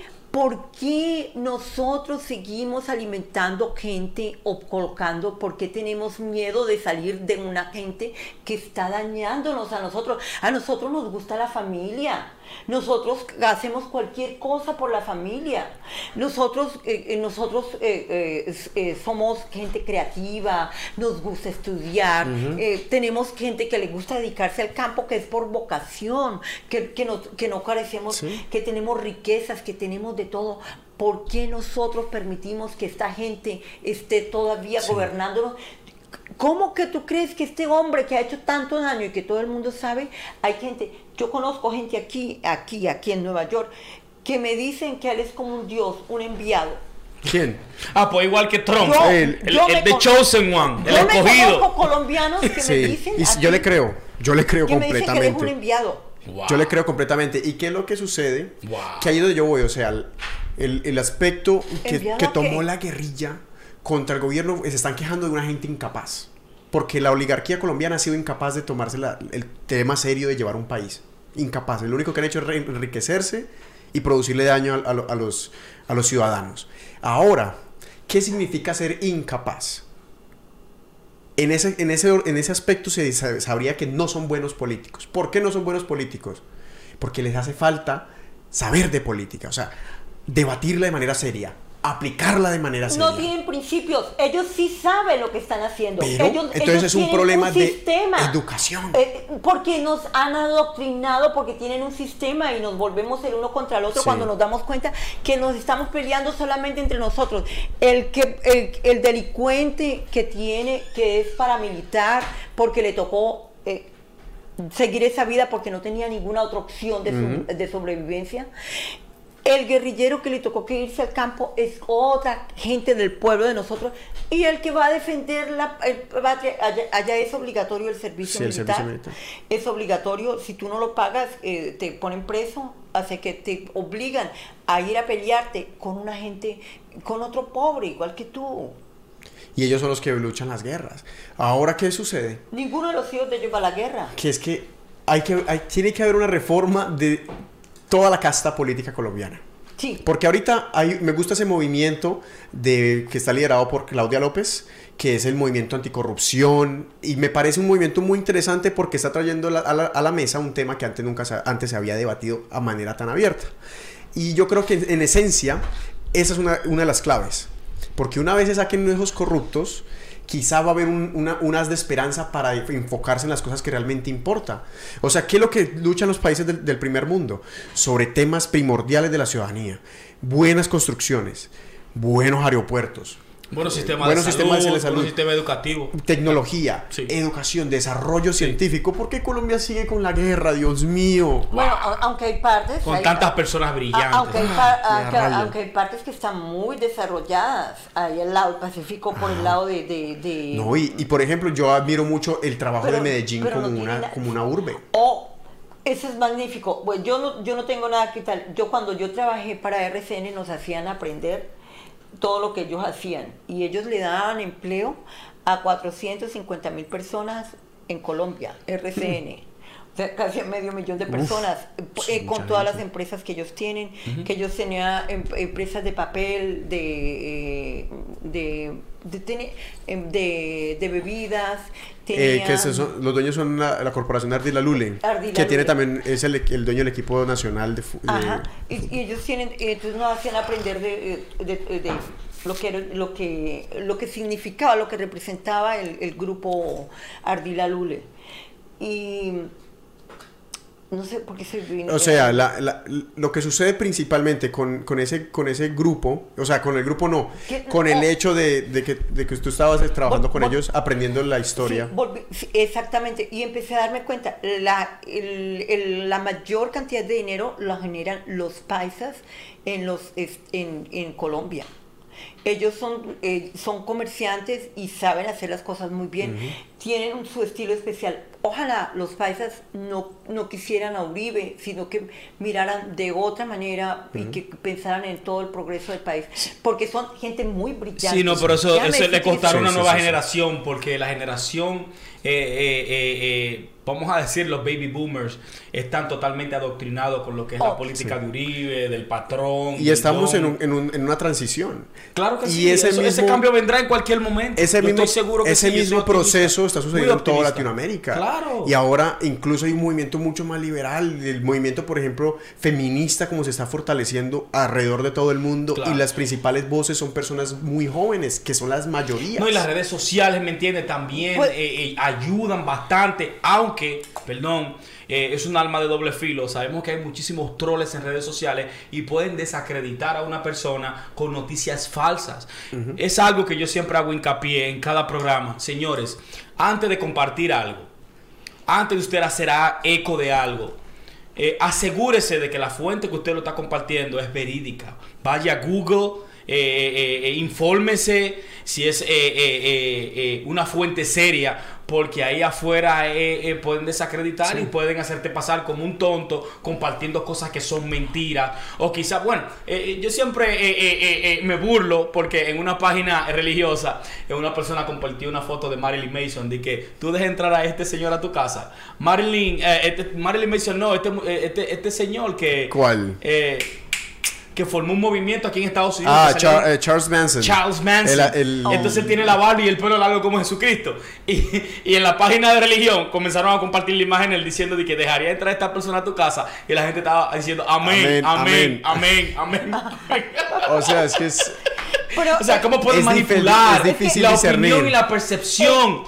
Charles Manson, que todo el mundo aquí lo conoce, con un tipo que Pero- murió pero- en cárcel, estaba Eso es una parodia, porque eh, ahorita con el- hay un youtuber que le dijeron, eh, no, este youtuber, colocaron la foto, es el responsable de incendiar en llamas el Amazonas. Ahí lo llamaron los medios de su país. y- y- y no, y amenazándolos también. Y también se armó una, una campaña, oiga esto, eh, eh, ponían una foto de un Juan de los Palotes, de que este tigre contrató tres aviones para, para pagar el Amazonas, y todo el mundo como hacía compartir.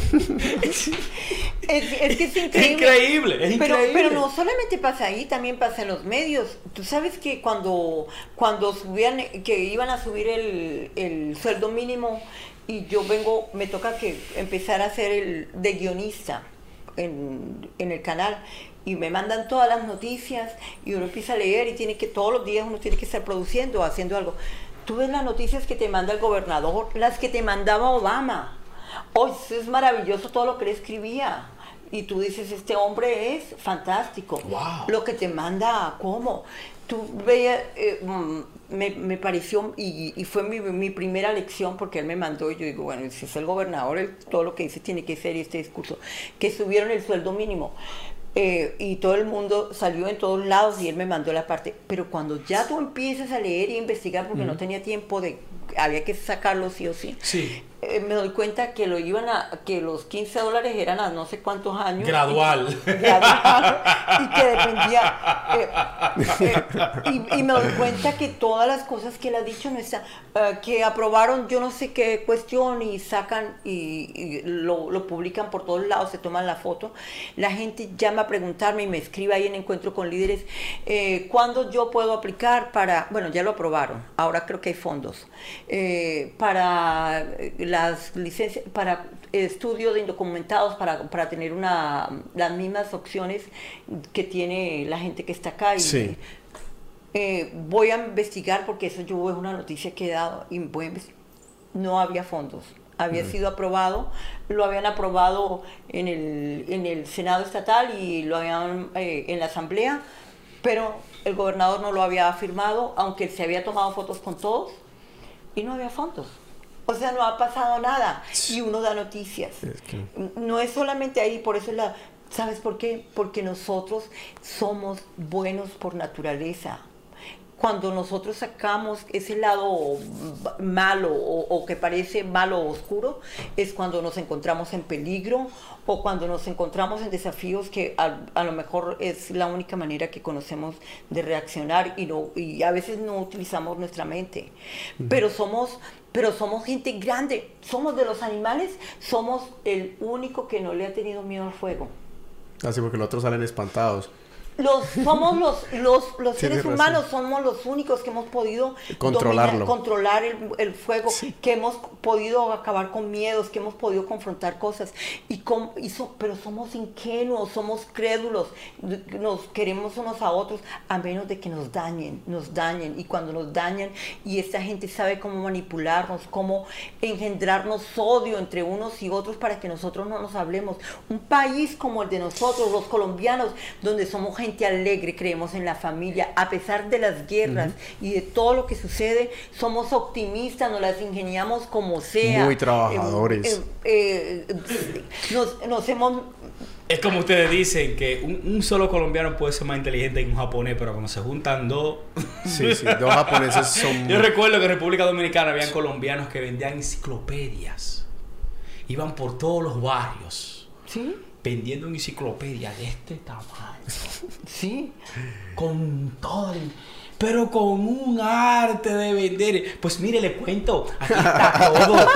Eh, no, no, no, de verdad, David, con una jocosidad que tú te quedabas como la igual. Sí, mire, si la damos a seis meses, usted la paga tranquila. 20 pesos mensuales. ¿Qué es eso? Y usted aprende aquí Ay, ay, ay. geografía, usted aprende aquí historia, usted aprende aquí todo. A mí, a mí me fascinó. Pero ok. eh, entonces, desde aquí, desde este tema de lo que es la paz en Colombia, ya que eh, eh, sabemos que ellos representan el 10% o el 15% de las personas que se sublevaron, pero ¿hacia dónde vamos desde aquí? Porque Latinoamérica cuenta mucho con Colombia y yo quiero también expresarte de aquí. Entonces, ¿cuál es el futuro de, la- de América ¿Cuál- Latina?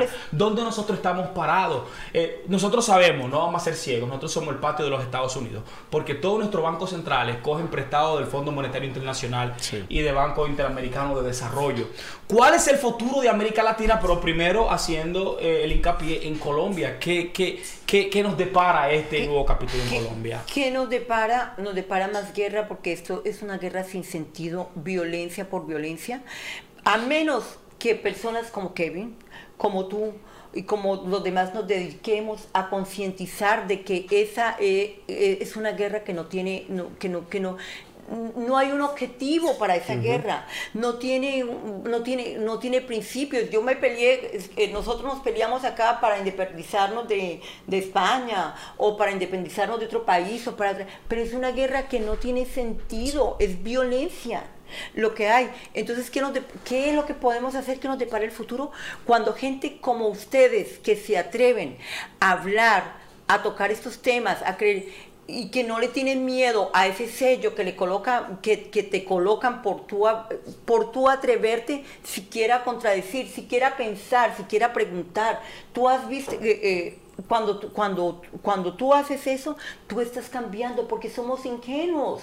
El ama de casa, el trabajador, el, el- el- la- los trabajadores o, o los que, que, que vienen a escuchar cuando salen de allá para informarse del mundo.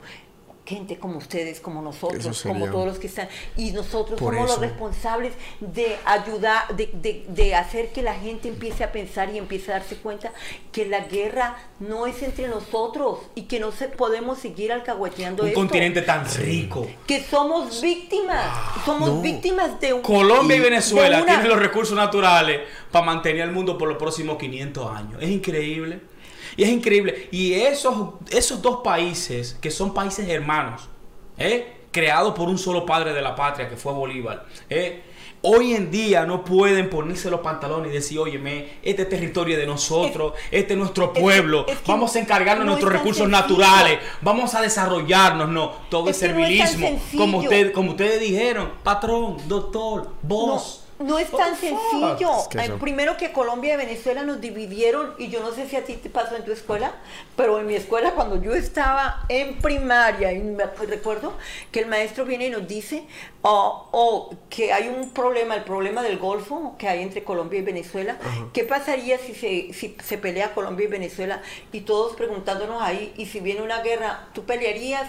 Pero después de que nos ha dado todo un discurso para confrontarnos, para enseñarnos ya de que debemos pelearnos con Venezuela. Y eso es parte del currículo Sí. de los Claro, maestros. ese es parte de la agenda, ese- De- de la del agenda que adoctrinamiento, yo- claro que Colom- sí. yo lo Eh, que noté fue ¿Qué, que qué hicimos? ¿Qué, qué te pone a pensar como niño? Como niño, yo que pensaba, no, pues yo voy a agarrar piedras y le voy a pegar al primer Maldito venezolano. venezolano, claro, claro. Cuando yo viví en Venezuela, los venezolanos, los que emigraron, y era, y era muy penoso en este momento, porque los que emigraron de Colombia eran eh, personas que no tenían educación y que emigraron por, eh, eh, buscando una mejor economía. La mayoría de los que emigraron, cuando nosotros llegamos, cuando yo llegué allá, yo en el periódico de casi todos los días salían cosas horribles de los colombianos Wow.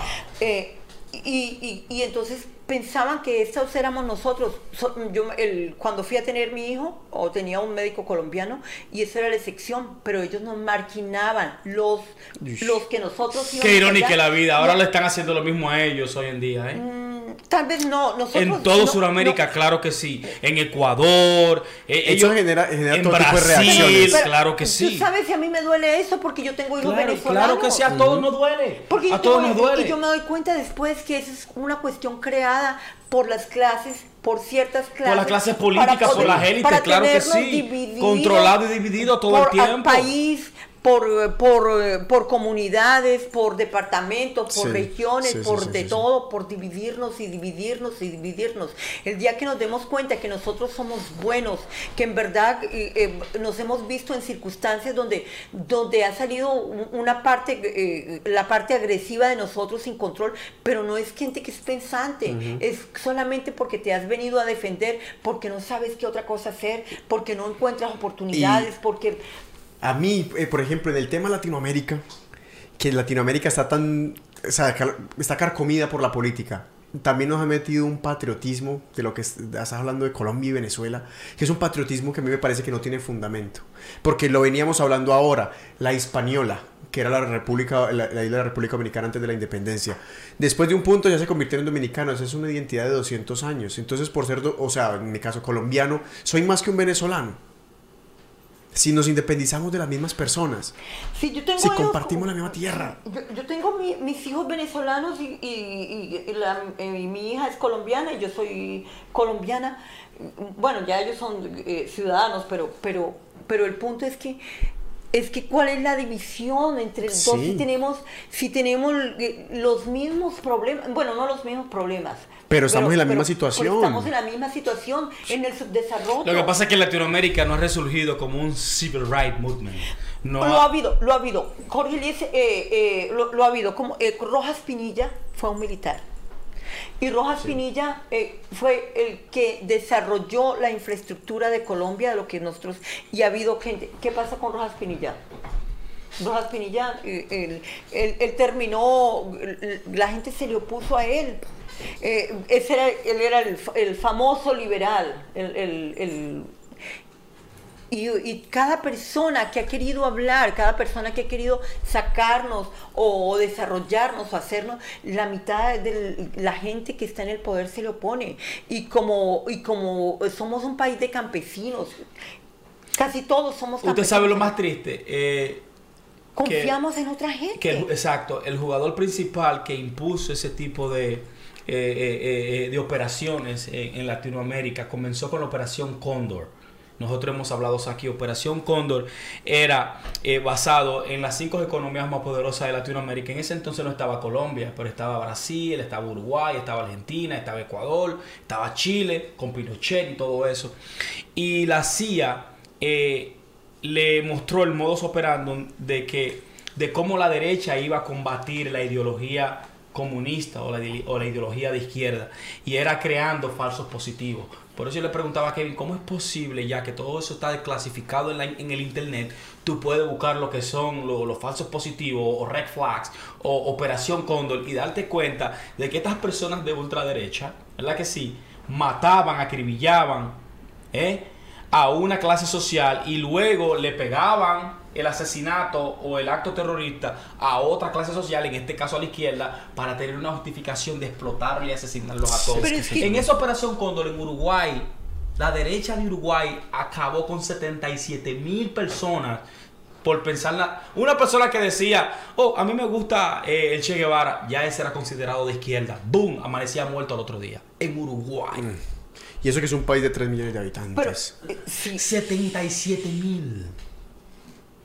Y esa misma operación Cóndor es el mismo modo operando que tiene Uribe ¿eh? y, la, y- y- y- y la derecha colombiana hasta este momento, en donde ellos crean esos eh, falsos Pero- positivos, ¿verdad que sí? Y justifican, oh, ellos hicieron este acto, como lo que pasó en la academia militar, eso fue muy sospechoso. Sí, el, el, la- Eso fue total.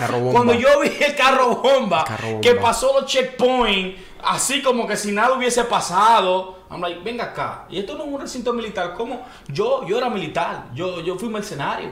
Y para un carro entrar a nuestra base tenía que pasar cuatro puntos de chequeos. Cuatro. Y, y- y tenían que salirse del vehículo. Tú no podías dejar entrar nadie sin que la gente saliera de ese vehículo sin nosotros chequear ese vehículo. Porque no sabíamos si tenía un dispositivo Definitivamente, explosivo. es que... Entonces, yo veo que ese vehículo, cuando vi, eh, eh, volví, volví un poquito a Colombia, pero es para hablar de este tipo de acciones. Cómo todavía Latinoamérica sigue embobada con este tipo de operaciones. Operación Cóndor, Operación Gladio, eh, de en donde es un plan puesto ahí eh, por las cinco cabezas de, eh, eh, de las instituciones norteamericanas de cómo erradicar la ideología de izquierda, ya sea Pero- socialista, pero- ya sea comunista, pero, de una manera pero- violenta. pero empecemos, pero empecemos por la manera como nos han ado- adoctrinado a todos, a todos. Porque tú crees que la palabra correcta de oponérsele a alguien que no está haciendo las cosas correctas para alguien es decir de izquierda. No. O sea que ellos tienen el derecho, mm, ya de por sí estamos diciendo que ellos tienen el derecho decimos los de la derecha, los del derecho, los que tienen el derecho. ¿Por qué nosotros, como nosotros, seguimos utilizando Tiene que ser como la palabras? contraria. ¿Por qué nosotros, por qué nosotros estamos diciendo que ellos son los que tienen el derecho? Lo estamos afirmando todos los días. Nosotros tenemos derecho como pueblo. Nosotros tenemos derecho. Yo no quiero que eh, mm, yo no quiero que todo el mundo sea igual, pero sí quiero que hayan programas sociales como de salud, de educación y, y- y de y- y programas sociales. eh, que Pero ¿cómo en. Latinoamérica cambiaríamos esta mentalidad? ¿Me entiendes? Con ¿Cuál lo, que la- están, con lo que están haciendo ustedes, de empezar a despertar y decirle a la gente, "Mm, es que la guerra no es, la guerra no es con el guerrillero, la guerra no es con el paraco, la guerra no es con el policía, porque se- son los tres juntos que los han dividido y lo han puesto en tres bandos a pelear, mientras Sí. los de arriba te mueven la figurita. Es que es tan simple como que nosotros, latinoamericanos, nos sentemos a leer algo, sea lo que sea, y aplicar la ley que siempre hemos hablado aquí de tres, la verdad de esa persona, la verdad mía y la verdad verdadera. ¿Qué es lo que pasa? Que a nosotros nos han enseñado que los medios de comunicación piensen por nosotros. Las personas son un megáfono de lo que todos los días repiten en las noticias. Esa es la única opinión que hay en el país, en los países Pero es que no es que nos han enseñado, es que no te dejan opción, porque cuando te tienen reprimido y tienes que trabajar 200 horas o no sé cuántas horas para poder sobrevivir, cuando tú puedes dormir 4 o 5 horas y lo demás para poder mantenerte. ahí es donde yo, voy, que, que, que el cambio no creo que sea revolucionario en el sentido de una revolución casi que política como la proponen muchos líderes políticos que vamos, un solo, un solo jinete no puede jalar todo un carruaje. Eso tiene que ser un trabajo desde adentro. Tiene que ser una cosa que tú tengas la conciencia que va a ser así, yo tenga la conciencia que va a ser, tú tienes la conciencia que va a ser así, que sabemos que es ahora mismo muy difícil quitarse el yugo pero que muy seguramente si mantenemos estos ideales y se lo enseñamos a nuestros hijos en las casas, si hablamos de esto con las personas, las personas se van a dar cuenta y van a decir, oiga, pero algún punto tienen. Y eso va a ir carcomiendo, carcomiendo, carcomiendo, hasta que las personas van a sentir un hastío tal por, la por el gobierno como las injusticias gubernamentales, van a llegar al punto de un hastío que no se van a atajar a, su ley. Que tenemos que cambiar los gobernantes. Y va, que toda esa gente tiene que salir. Va a ser eventual. Yo, yo tengo, o sea, Ustedes están delirando, los Estados Unidos. No. oye, que lo que, aún así, en Colombia hay una revolución, ¿verdad que sí? Y saquen a, a la derecha de Colombia Estados Unidos va a buscar la manera, y cuando digo Estados Unidos, eh, hablo de esa misma derecha, de esa misma élite, va a buscar la manera de desacreditar. Lo hicieron con Chávez, lo hicieron con Maduro, lo hicieron totalmente con los Castro. Pero ahí, yo estaba hablando de Chávez. Chávez, Chávez, que Chávez cometió un error y es no tener independencia alimentaria. Haber sacado toda es un buen punto. Yo no, yo no, yo no, yo no había pensado en eso. Porque, tiene mucha razón. claro que sí, porque te van a matar al pueblo de hambre. si tú nada más exportas comida. Oh yo estaba leyendo, estaba leyendo la mayoría de las guerras. Los mexicanos como ganaron esa revolución a los franceses, claro que sí, cuando se metieron en, Puebla. Como, la batalla de Puebla, las sí. vinieron a cocinar y cocinaban el enemigo si era lo que había para comer, cocinaban el, para darle fuerza a los soldados. No, mira, es un punto que yo no había analizado. Pero hay otra cosa. Es un punto que yo no había analizado. Hay otra cosa que ellos han hecho.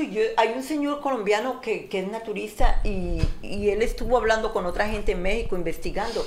Y resulta que en, este, en, este discurso que había y en, esta eh, conferencia que había entre ellos, aprendí que cuando llegaron los conquistadores, eh, habían alimentos que ellos empezaron a observar que los indígenas tenían más fuerza que ellos, que eran más resistentes a todo y que habían alimentos y ellos, y, pero eso era como un secreto. Comían guineo, cacao, chocolate, ¿qué era? Era un secreto entre ellos. eran plantas como el amaranto, como otro tipo de, plantas que ellos... se hablaba el mate. Sí, eh, eh, el, en, México, en México, el, no, sé exactamente cuál será el nombre de eso, pero era amaranto, amaranto, y otro tipo de plantas que habían que le daba la fuerza a ellos y eso lo tenían en secreto entre ellos. Una mujer, una mujer que sabía eso, que era hija de un cacique o no, no sé quién, bueno, eh, esta mujer fue y le contó a los conquistadores qué hicieron, mm. quemaron todas esas plantaciones y empezaron a sembrar tomates, que los tomates no son tan buenos como, la gente dice, porque eso es agua.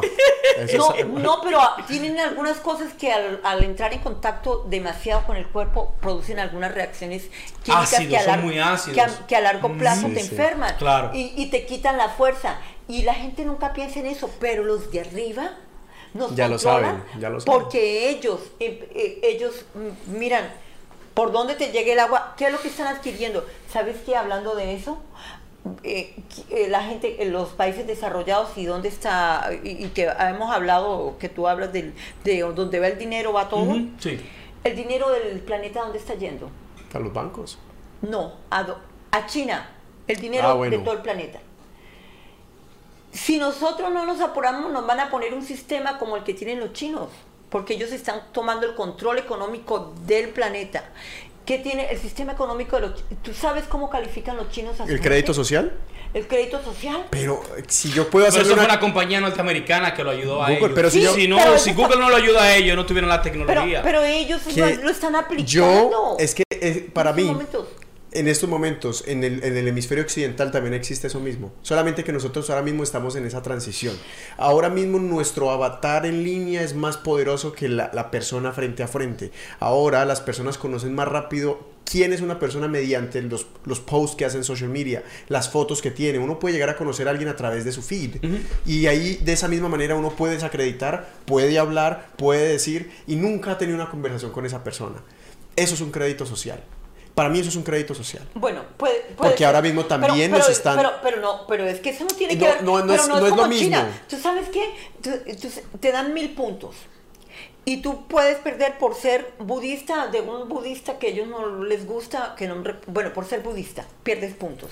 Pierdes puntos por hablar mal del gobierno, por criticar alguna cosa que está mal, por pierdes puntos por una serie de No, co- es de un cosas. estado totalmente Pero- pero no, autoritario, espérate, control absoluto de que la te población. sucede, Pero Sí, espérate eso lo que te sucede. Lo que te sucede después de eso, cuando tú llegas a tocar de los 600 o de ahí para abajo, te sucede que marginan a tu familia, que no puedes comprar eh, tu propia comida, que no puedes subirte en transporte público, que no puedes viajar, que tu internet que es más lento, que te limita todo y nadie te quiere dar trabajo. Coño, eso, eso, Es eso- fuerte, oye, es muy eso- fuerte. Pero es, ¿por qué están los Qué ricos del planeta? Porque estamos hablando, ellos piensan en todo. Esto es, o sea, lo que el ejemplo que te estaba poniendo de la época de la conquista es que los, los que fueron a conquistar allá, ellos querían saber por qué no podían vencer a los mexicanos.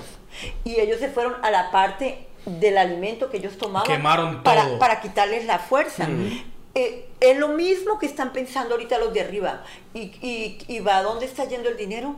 Está yendo a China. ¿Qué es lo que quieren ellos tenernos como están teniendo a esa población? Y la gente no se da cuenta.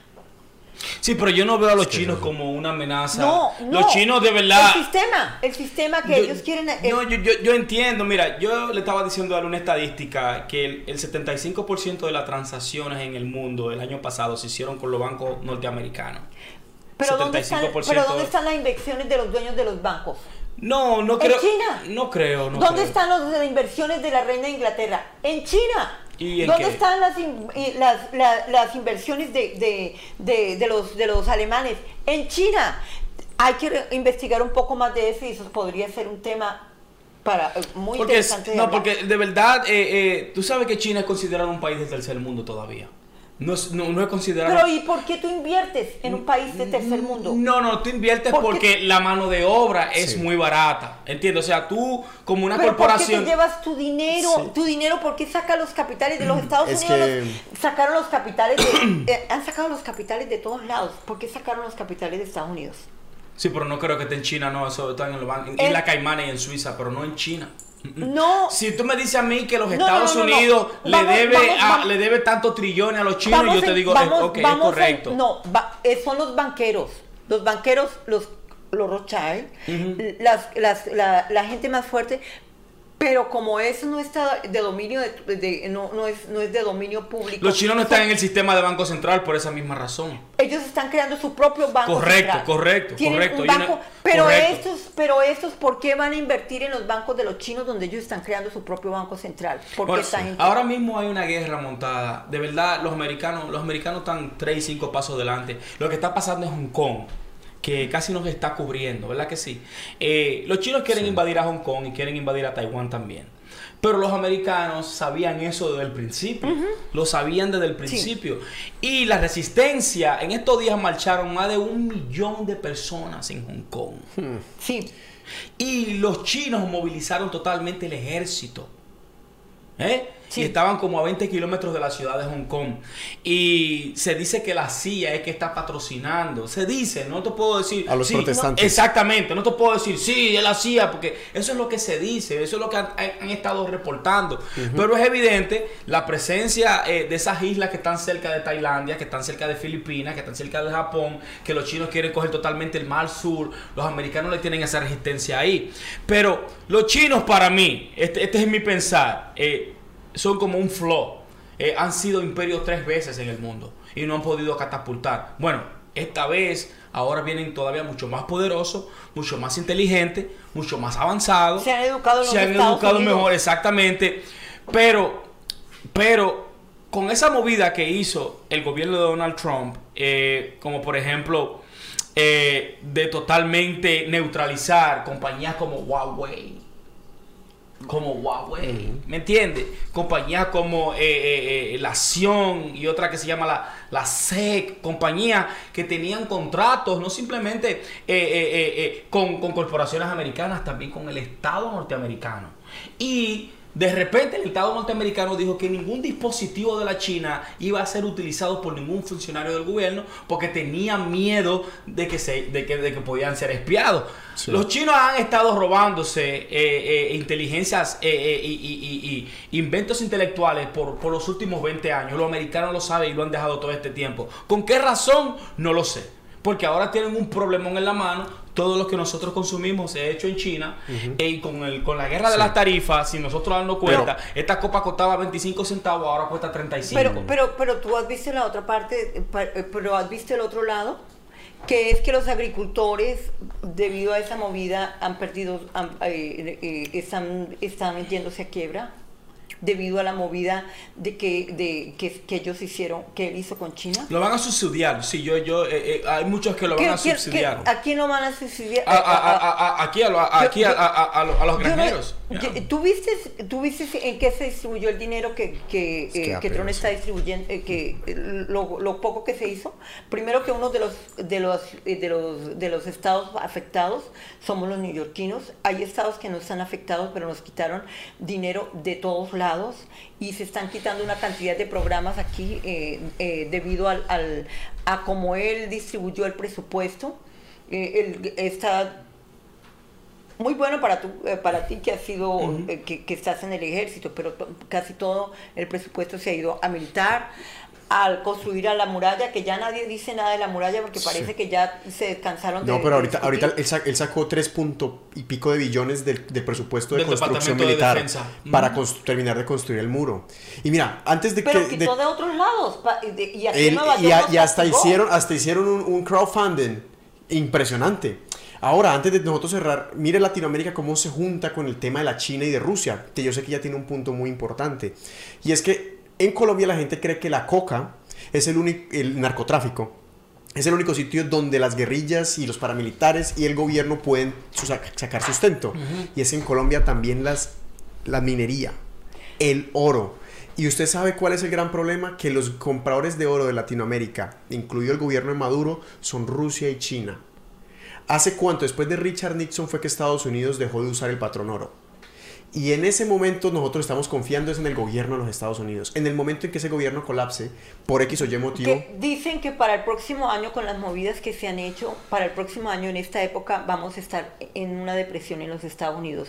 Y una de las señas de que parece que eso va a ocurrir es que está lo que está diciendo Rusia y mucha gente está comprando Está los comprando grandes oro. oro. Ujú, Ese sí. es uno de, las, de, la- de los factores que, que, que, que están diciendo. Pero yo iba a ir un poquitico más allá y bueno. Y el, el gran inconveniente de eso es que ahí entra en, juego Latinoamérica.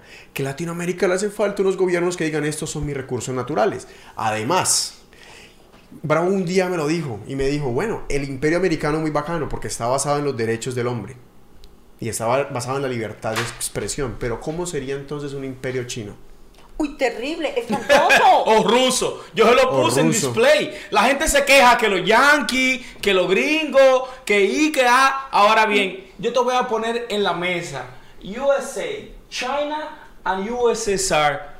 ¿Cuál you pick? Ay, no, yo de- definitivamente, definitivamente, definitivamente, yo amo este país. Con toda- con con todas to- sus fallas. con todas sus vicisitudes, ¿verdad que sí? Ajá. Y con todas sus trampas. De verdad, eh, hemos tenido grandes hombres en esta nación que han dado su vida. El doctor Martin Luther King, eh, Abraham Lincoln, JFK. Y podemos, podemos hablar de Washington, podemos hablar también de, de Los que Jefferson. construyeron ese país. Exactamente. De cómo ellos dieron la opción cuando ellos comenzaron a escribir ese documento de la Constitución, de que todos los hombres son creados iguales Es- y que tienen el derecho de perseguir la felicidad. Eh, Es una cosa maravillosa. ¿Tú sabes en qué están fundadas las, las constituciones de Latinoamérica? En el sacrificio. Mientras que en Estados Unidos te dicen que, que tienes derecho a ser feliz. Tiene Y que derecho. tienes derecho a todo. Y en, y, en lo- y en el resto de Latinoamérica. Es sacrifícate. Pero cuando hablas del sacrificio, Mm. hablas del sacrificio tuyo y el, los que están alrededor. Te enseñan a que tienes que sacrificarte tú y hacer que todos los que están a tu alrededor se sacrifiquen. Y no mm, mm, más, sin embargo, los Estados Unidos no lo hacen. Ahora. eso, eso de Bill of Rights, eso, esos primeros 10 amendments de la Constitución son Divino, A mí, poderosísimos. Sí. a mí, a mí me hace un- una querella eso, y es que eh, aquí en Estados Unidos basaron eso en la, en la libertad, ¿correcto? Esos fueron los valores que inculcaron. Pero nosotros en, en. Colombia y en Latinoamérica, que tú dices que es sacrificio, ¿dónde quedaron los valores de nuestras comunidades ancestrales? ¿Por qué no lo La no- religión. Las están matando. Eh, eh, Oye, Ahí yo eh, ahí es que se mete el tema de la religión y es delicado. ¿Entiendes? Uy. Latinoamérica, Latinoamérica tiene un némesis que hasta que no eh, eh, eh, deal with it, negocie con él y sepa lo que va a hacer con él, nunca vamos a ser libres. Y es el tema del, del adoctrinamiento, Uy, terrible, de la creencia terrible. Es que y de la religión. Ter- terrible. en nuestros países, lamentablemente. Es doloroso. Y por eso somos todavía países del tercer Te- mundo. terrible. Por eso en los países de nosotros no se, no se implementa lo que es energía nuclear, no se conoce el átomo. Las personas que conocen el átomo y de energía nuclear de ficción y de fusión es porque investigan. Es porque investigan en el internet o, ah, o- van a otra universidad fuera de sus países, pero tú no tienes universidad en tu país donde tú dices, ok, yo quiero estudiar eh, física nuclear. Bueno, en, en el único lugar donde, y allá yo tengo dos sobrinas estudiando en Argentina, la una está estudiando geología y la otra es estu- eh, eh, biología marina. Porque el... el- Uy, el- el- hablando de porque- Argentina, eso Porque está- es gratis, es gratis, pero ¿sabes qué fenómeno sucede? Que es gratis para todos, pero nada más el 30% De los muchachos quiere ir a estudiar. estudia o termina la universidad de todos los que empiezan y es gratis.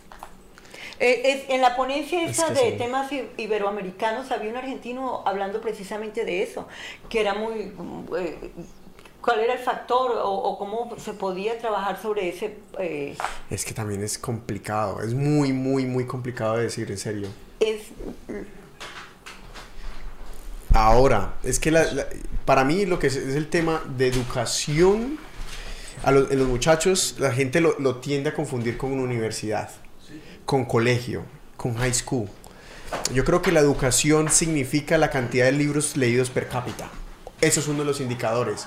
Pero, pero eh, hay can- que enseñar también a que tú tienes que hacer tu propia investigación. Por supuesto. Además, a, a lo que yo voy es eso. Yo personalmente, todo lo que yo recuerdo que yo sé hacer en estos momentos de mi vida es porque yo me lo autoenseñé. Yo no recuerdo gran parte de lo que me enseñaron en la escuela, quizá conocimiento general, pero lo que a mí se me acaba de grabar en la cabeza es porque yo he tomado la decisión de ir a investigarlo. Y eso es, es la, la fuente de todo conocimiento de cualquier persona. Si usted pone a hacer el mismo ejercicio en su casa, usted se va a dar cuenta y dice, uy, pero yo todo lo que he aprendido es porque yo he tomado la iniciativa de hacerlo. Gabriel García Márquez lo dijo muy claro cuando se hizo, hizo, hizo de secretario en la Constitución de 1991 y Colombia dijo, Colombia necesita una educación que genere hambre más no llenura. Y yo creo que unas palabras más sabias que esas en cuanto al tema educativo y el tema social en Colombia no pueden haber. Definitivamente.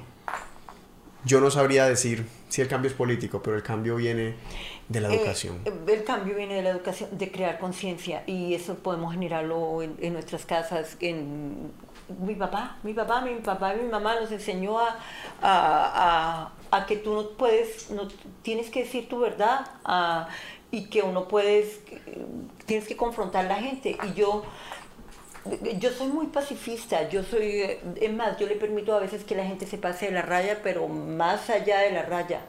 Pero en el momento en que yo de pronto digo, bueno, ya, es, basta, hasta aquí, yo, yo confronto a esa persona, me doy cuenta que yo soy guerrera. Claro. Me doy cuenta de que yo puedo parar a esa persona y que, y que, y que, y que, y que, pero eso fue algo que me enseñaron en mi casa. Sí. Y- Y aunque es que en Colombia también los No. padres tratan de enseñan muy profundamente todos los valores, pero lastimosamente a nosotros el adoctrinamiento nos, nos está esclavizando. Yo quisiera abordar al menos, ya que hemos hablado de todos los problemas que, que están alrededor de nosotros, de, de siendo yo como centro y tú como centro, todos tenemos una serie de circunstancias, nuestros padres, la televisión, la religión. Ahora, que eso es un- la, la charla a la que va dirigida, digamos, la revolución individual, y es cómo nos debemos tratar nosotros a nosotros mismos, lo que se conoce como espiritualidad. amarnos unos a otros y, y- de verdad aplicar lo que es la espiritualidad. ¿Tú sabes qué? Mi madre murió hace 20 años, pero algo que yo recuerdo de ella de cuando yo era chica, nosotros vivíamos en un pueblo y en este pueblo todo el mundo era católico y todo el mundo rezaba y todo el mundo hacía cosas maravillosas. Pero un día mi madre era la directora de la escuela y dijeron, bueno, los niños, los hijos de las mujeres que trabajan en prostitución no pueden ir a la escuela mm, porque no se pueden juntar con los otros niños porque los van a corromper. Mi, mi madre, mi madre se le paró a todo el pueblo, se le paró a, a- a- todos y les dijo, yo voy a ser la tutora de ellas, las madres de ellos no tienen que venir acá y yo los voy a guiar a ellos y yo me voy a ser responsable y los y, y- hizo que ellos estudiaran, se convirtieron en jueces, abogados, hay, hay alguno que estuvo aquí en la NASA, eh, eh, gente muy valiosa y eran los hijos de estas señoras. ¿Qué, ¿Tú crees que eso tiene alguna explicación lógica? Que eso es compasión, que eso es espiritualidad, que eso es algo. Tenemos una re- regio- eh, eh, ¿cómo se llama? religiosidad Sí, una religiosidad. eh, que no nos conduce a ninguna parte, que solamente nos hace gente fanática. ¿Cómo es posible? Y, eh, eh, o sea, este, eh, te estoy comentando esto porque el punto de, de- de- esta conversación es que tú como individuo, desde el punto en que te encuentras, puedes generar una revolución, puedes generar el cambio en pensamiento, puedes crearle un futuro a otra persona o darle oportunidad a otra persona. Sí. Desde el punto en que sea. Y, y- y- y la, otra, la otra cuestión que, que viene con, con- con esto del, del- con, con esta situación, eh, con, con esto que estás hablando de Sí. la espiritualidad, Ajá. es que la gente, eh, estamos tan adoctrinados que, que, que- que estamos, yo creo que el otro día lo leí, lo, lo escribí en Facebook. Cuando yo era chica, eh, eh, para tú ir a, a- para tú, ¿cómo se llama? Para tú, que ir a comulgar, Sí. Tenías que no haber cometido ningún pecado. Oh, sí, sí, sí, tenías que tenías que ir a confesarte. eh, tenías Ay, que- no. Pero no es solamente eso, te metían eh, por religión y tú tenías que Y te hacían unas promesas de de- infierno, de cielo. Las promesas del infierno. Que, que te marginaban, que te- tu mente te la castraban y con que es el infierno y que si que- este hace mal, tú no puedes hablar con este y tú no puedes hacer esto y te, te adoctrinaban. Definitivamente. Te, te adoctrinan para eso. Y el día que yo, y te hacen una persona rencorosa y te hacen una persona vengativa y te hacen una serie desde la religión y no te das cuenta. Y eso es lo que gobernaba nuestro país. Eh, ¿sabes- Y la educación completa es católica, prácticamente, sabes- sí, ¿sabes cuando yo me di cuenta de, de que eso estaba sucediendo?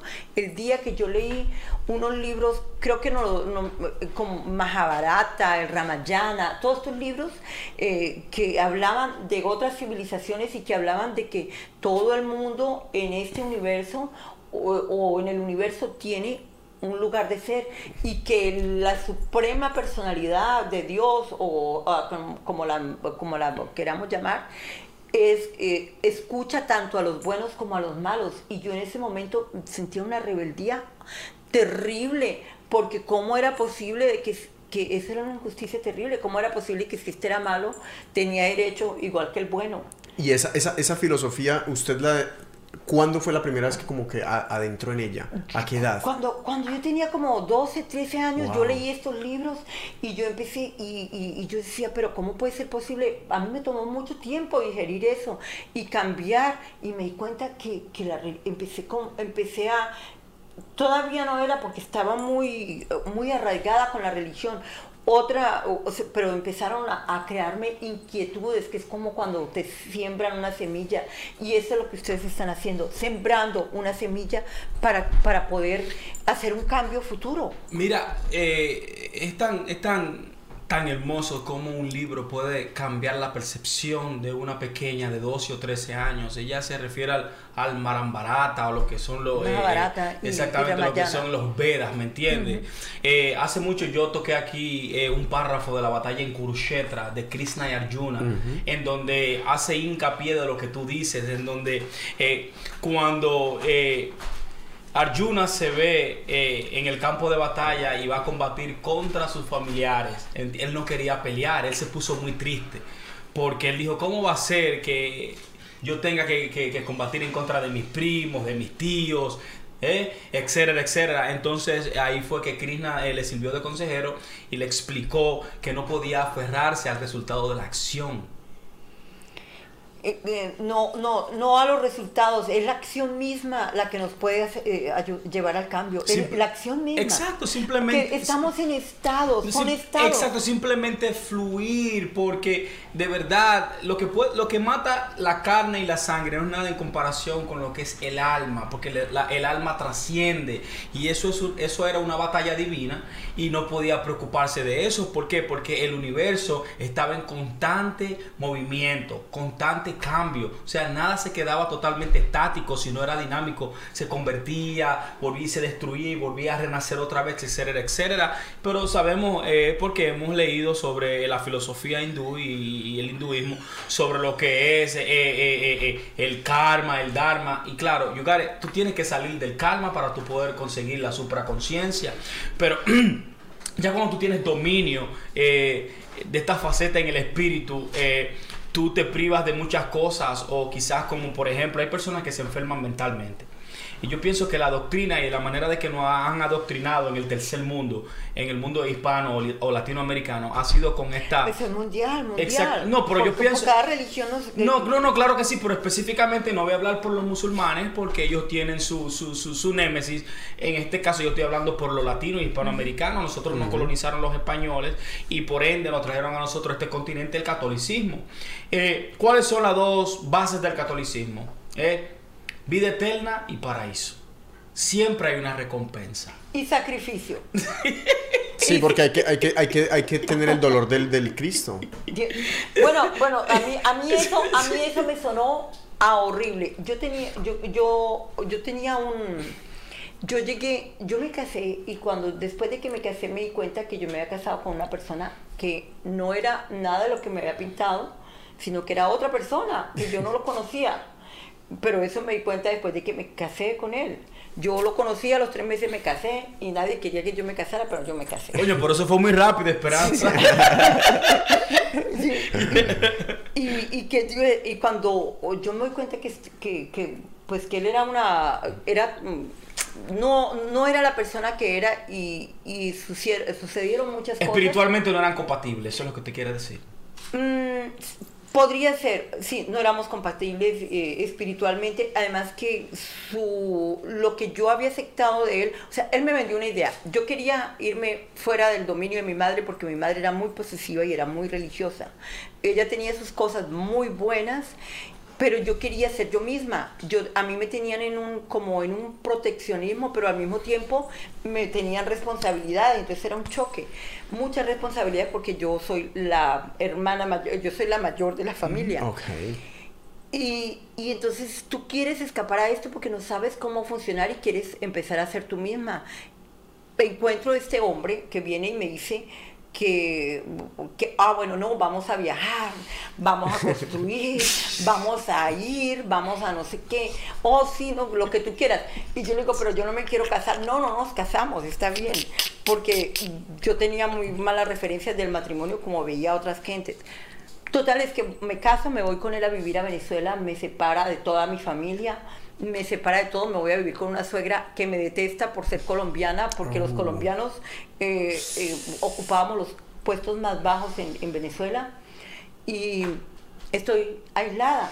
Pero a mí nadie me ha podido Oye, con ese mi mente. pensamiento, ¿cómo vamos a progresar como latinoamericanos? Sí, Es que da tristeza. sí, definitivamente. Y- y- pero tú logras salir de eso, ¿sabes cómo? ¿Usted quiere ver la estupidez más grande? Ajá. El pueblo dominicano está consternado porque una muchacha morenita de Punta Cana ha ganado Miss República Dominicana. ¿Y qué no es linda, no es la más bella de entre todas las concursantes. pero eh, representa. Exacto, habla inglés, habla francés, habla español y las preguntas que le preguntan sabe cómo responderlas. Entonces la persona no es un concurso de Miss Bonita Universal, es Miss Universo, no es solo belleza, tiene que tener esencia, tiene que tener Sí. dicción, tiene que tener ¿Cómo, retórica. cómo es el nombre de la muchacha? No recuerdo, pero el pueblo dominicano se ha volcado. Ah, uf. Un ramp racista totalmente. Es, es, es una cosa tan terrible de no aceptarse uno mismo. No, aquí vengo la hipocresía. Se llaman a sí mismos cristianos y católicos y no conocen lo que es el amor al prójimo. Ahora, yo voy a decir como dice Nietzsche, Pero como, es- de- como dijo Nietzsche, como dijo Nietzsche, el valor y la guerra han hecho más bien que el amor al prójimo.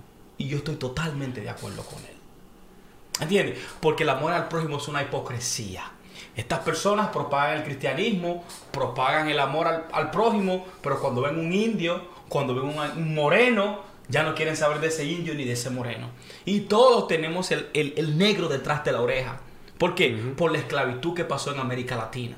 Y las personas no quieren aceptar eso, no quieren aceptarse uno con los otros. Entonces, nunca nos vamos a desarrollar si no somos tolerantes y si no respetamos la opinión de la otra Pero persona. también si Es no que nos es- liberamos de ese Sí. de esa programación porque el punto de lo de que yo te estaba contando esto es porque yo voy yo tengo una diferencia con él y bueno, yo hago una tontería y él y él me empuja y eh, sale sangre de mi nariz y yo digo ah, para mí eso fue una cosa terrible, eh, espantosa. Yo voy donde, el- donde la policía y me dice la policía, mire señora, a- a- usted no tiene oficio, yo sí tengo mucho que hacer acá, váyase para su casa.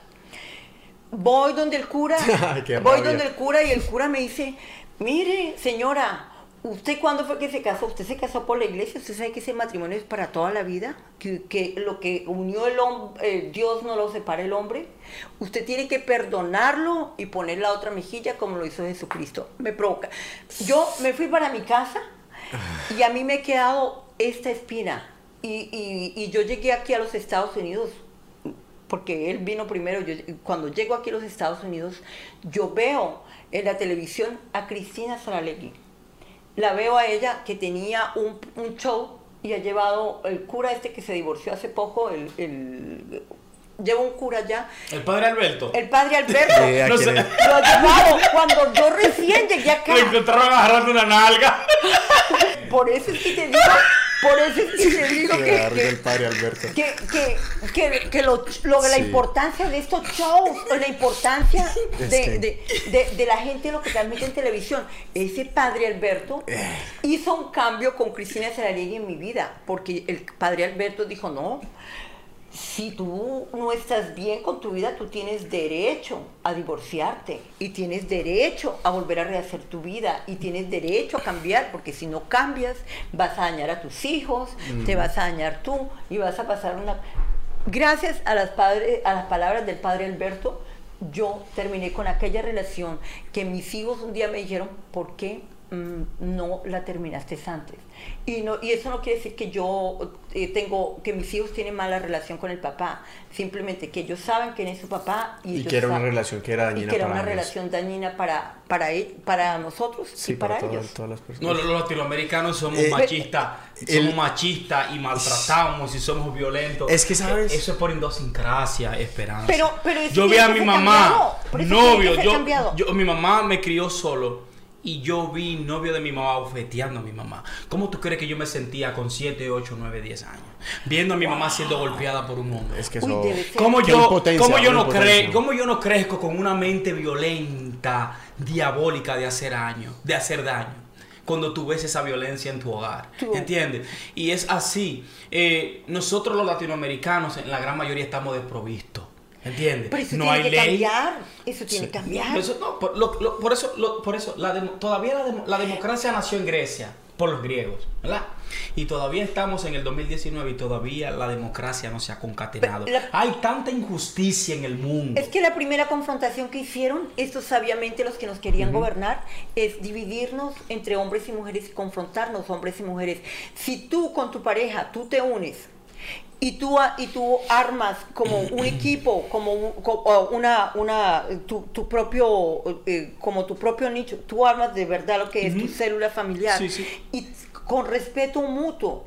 eh, por, bueno, el amor tiene que eh, permanecer, pero el respeto, que es que el, el hombre, enseñaron que el hombre no respeta a la mujer y no tiene por qué respetarla. Cuando tú empiezas a mirar y educas a tu hijo, tú estás haciendo el cambio, porque es que los confrontan. Entonces, ¿qué pasa? Ya te puede gobernar el de arriba porque en tu propia casa está dividido el hombre y la mujer, el uno confrontado con el otro, porque no hay, no, no, no hay respeto del uno hacia el otro. ¿Usted cree que es una coincidencia que los países subdesarrollados sean los países más creyentes, llámese Latinoamérica, África y Asia, y también al mismo tiempo sean los países con más recursos naturales y aún siguen siendo Los hemisferios- del hemisferio sur. así, estamos siendo adoctrinados y es tan difícil quitarse eso de Pero- encima. Yo, yo lo conozco, yo lo reconozco. Mira, eh, yo voy a todas las religiones. Eso es una cosa que, que, eh, yo me metí en la gran fraternidad universal, en alguna de sus... De su, ¿Usted, está usted es un gurú? Bueno, tengo mi, tengo mi, me- estoy, estoy en el, estoy en, con ellos. Fraternidad, oh. Ok. me, me metí a ellos porque era la, un- la única y, y era la única, la única lugar donde se estudiaban todas las religiones y donde se quería unificar a todo y se quería hablar de paz. Wow. Entonces, Súper interesante. eh, entonces, yo como tengo mi mente religiosa que no me la he podido quitar. ¿Todavía soy no? espiritual. Créeme que no. Es más, a veces tengo conflictos porque, supongamos, mira, ahorita está, los hindúes tienen, eh, hoy día tenían a, a Radha, el festival de Radha, eh, allí tenían el de Lord Ganesh, pero entonces eh, yo voy a, un, a una, yo soy sufi también, y sufi se rigen también por el calendario, uh, por el calendario eh, Islámico. islámico. O sea, los sufis No, son la parte parecido. esotérica del Islam. Sí. Ok. Entonces, yo, yo, soy, yo soy iniciada sufi y también ellos están, estamos en los primeros 10 días del año nuevo, del, del año 1441, eh, en- para, los, para, ¿Y para qué, ellos. qué es lo que ustedes estudian? El hermetismo. Mm, Bueno, el sufi es centrado en el corazón y en el amor. Eh, el- eso es lo que ellos quieren eh, difundir, pero esta gente eh, actúa de una manera diferente porque ellos de verdad tratan de ¿Y practicar cuál, que el qué amor. pena, cuál es la otra, la bueno, la otra rama en, de... en ese, la otra rama de el, el islamismo seco, pero el islamismo eh, eh, rígido eh, no es no, no les no gustan de los Entonces la diferencia entre el, sufi es, es, es porque no es ortodoxo, sino porque tiene no otras porque no ideas. encima de que no es ortodoxo eh, son gente que son artistas son poetas son científicos son gente que ha transformado entonces tienen más educación y no son tan tan eh, tan Radicales. radicales ellos pueden Open mind, can- sí, ellos pueden aceptar el pueden aceptar otras otra um, Otras creencias y corrientes o no, otras- pueden aceptar a las personas con ojos de compasión. Es más, ellos tienen una cuestión de- del, del, del viaje, el, como el, el mendigo santo o, o el mendigo como, como el enviado, que un mendigo te puede traer a, a ti una, un- alguna cosa. Tienes que, tienes que, es como, ah, no sé, no recuerdo la palabra exacta ahora, pero es como que si llega un mendigo a tu puerta o a tu vida, tú no puedes rechazarlo de una manera ah, porque eh, fea, porque ellos traen un mensaje para ti. Ya. Y yo lo he visto en el lugar que yo voy. Primero yo tengo un conflicto, con, tenía conflicto con todas estas religiones, pero yo llego aquí y esta sufi, eh, eh, en esta orden sufi, la, la, la que rige esta orden sufi es una mujer que ya eso va en contra de, de muchas cosas de- Del de- Islam. del Islam. Sí. Especialmente de, de, de la Sharia De la ¿no? y de. Y Wahhab y. Cuando yo empiezo a mirar de, de dónde viene ella, yo me doy cuenta que el maestro de ella, que llegó acá, a, a- llegó a América, cuando él llegó a América, él fue a México. Y en México se fue donde los indígenas y con la Virgen de Guadalupe y allá hizo su primer encuentro y su primer visita porque él quería empoderar una mujer y él estaba haciendo como, como un... Él vino a hacer como esa ceremonia para empoderar en algún momento a una Oh. mujer. Y entonces, eh, para mí esto ha sido increíble. Y yo vengo a ver el background de, esta, de, de la que es la checa. Sí. Y esta mujer podría ser, ellos están emparentados con, mm, con la realeza, el Napoleón, al padre de, al abuelo de ella, eh, lo hizo, tienen un, un- un título nobiliario, es- son franceses, de origen Ok. francés. Ellos han creado museos, eh, son, o sea, son, son familia que ella pudiera, ella fue como la rebelde de la familia y, y que ella hubiese podido haber elegido otra, otra, otra cosa por su dinero, eh, por su posición social, por sus estudios, por una serie de Y- cosas, y ella eligió eh, ser eh, sufi, Sufi. y ella es la, la checa encargada Y a usted de, de, de, la orden sufi, o sea, del, ¿qué la motivó usted? O sea, ¿usted qué vio en esa, en esa religión, se podría llamar? Primero, primero, o en esa filosofía. Primero vi que hay una cosa, a mí me encanta alguna cosa que se llama el, eh, eh, eh, podría decir para como para que entiendan el círculo. Y ese círculo eh, es que todos, todos giran, ah, se gira como a llevando la energía al corazón, porque se cree que la máxima realización es fundirse con el Ser Supremo y se cree que no hay em, separación entre unas personas y otras, eh, que no hay, eh, que todos estamos conectados por medio del amor y que debemos de, y- y- y- pero ellos lo practican, porque ellos practican mucho la caridad.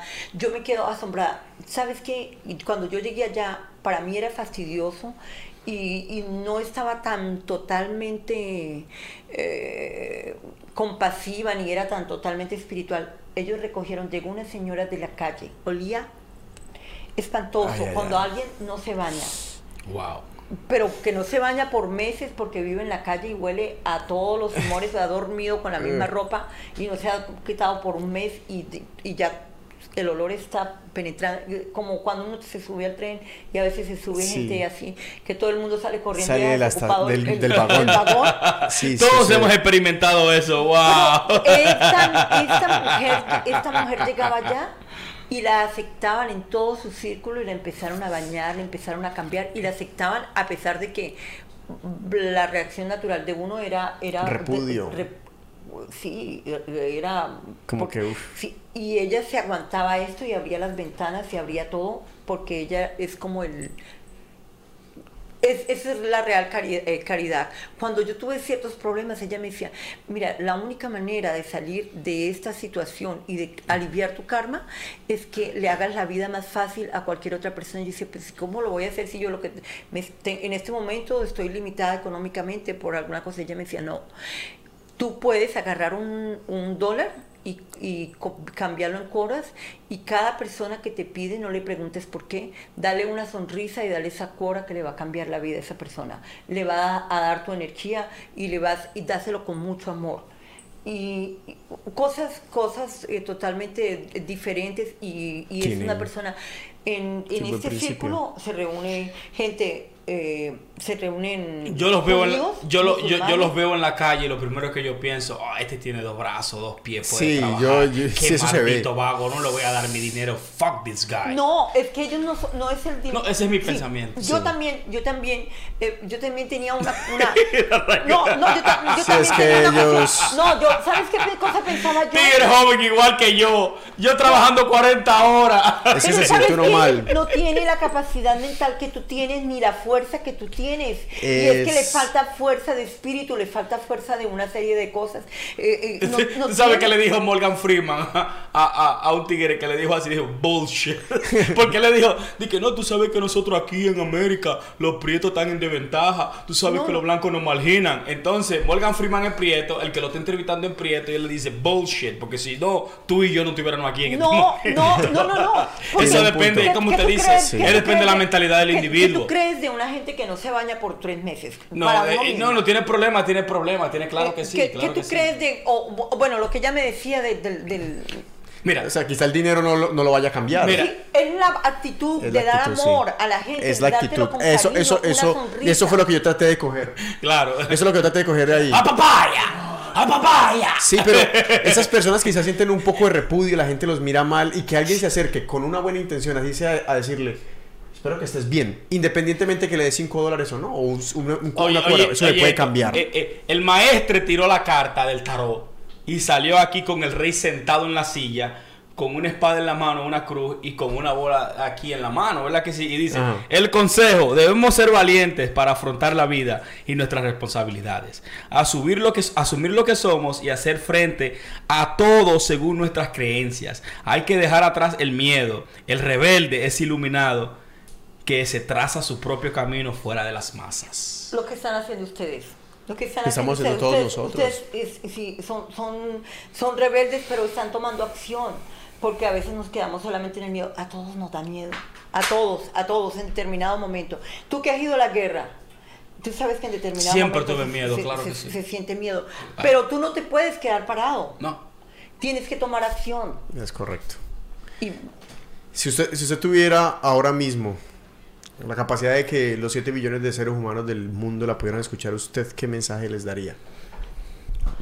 que se miren a sí mismos, que reconozcan la grandeza que hay en cada ser humano y que no, que no le cedan el poder a nadie, que, el, que Dios está en todas partes y que la grandeza de los seres humanos está en cuando podemos compartir, como cuando podamos, cuando podemos unirnos y cuando podemos reconocernos lo- eh, nuestros valores y, y verlo reflejado en otro ser humano también. Saber que, que cada uno tiene un, una mm, cada uno tiene un don que otra persona no tiene y que, Sí. y que la grandeza está en nosotros y no hay que mirarla, buscarla afuera.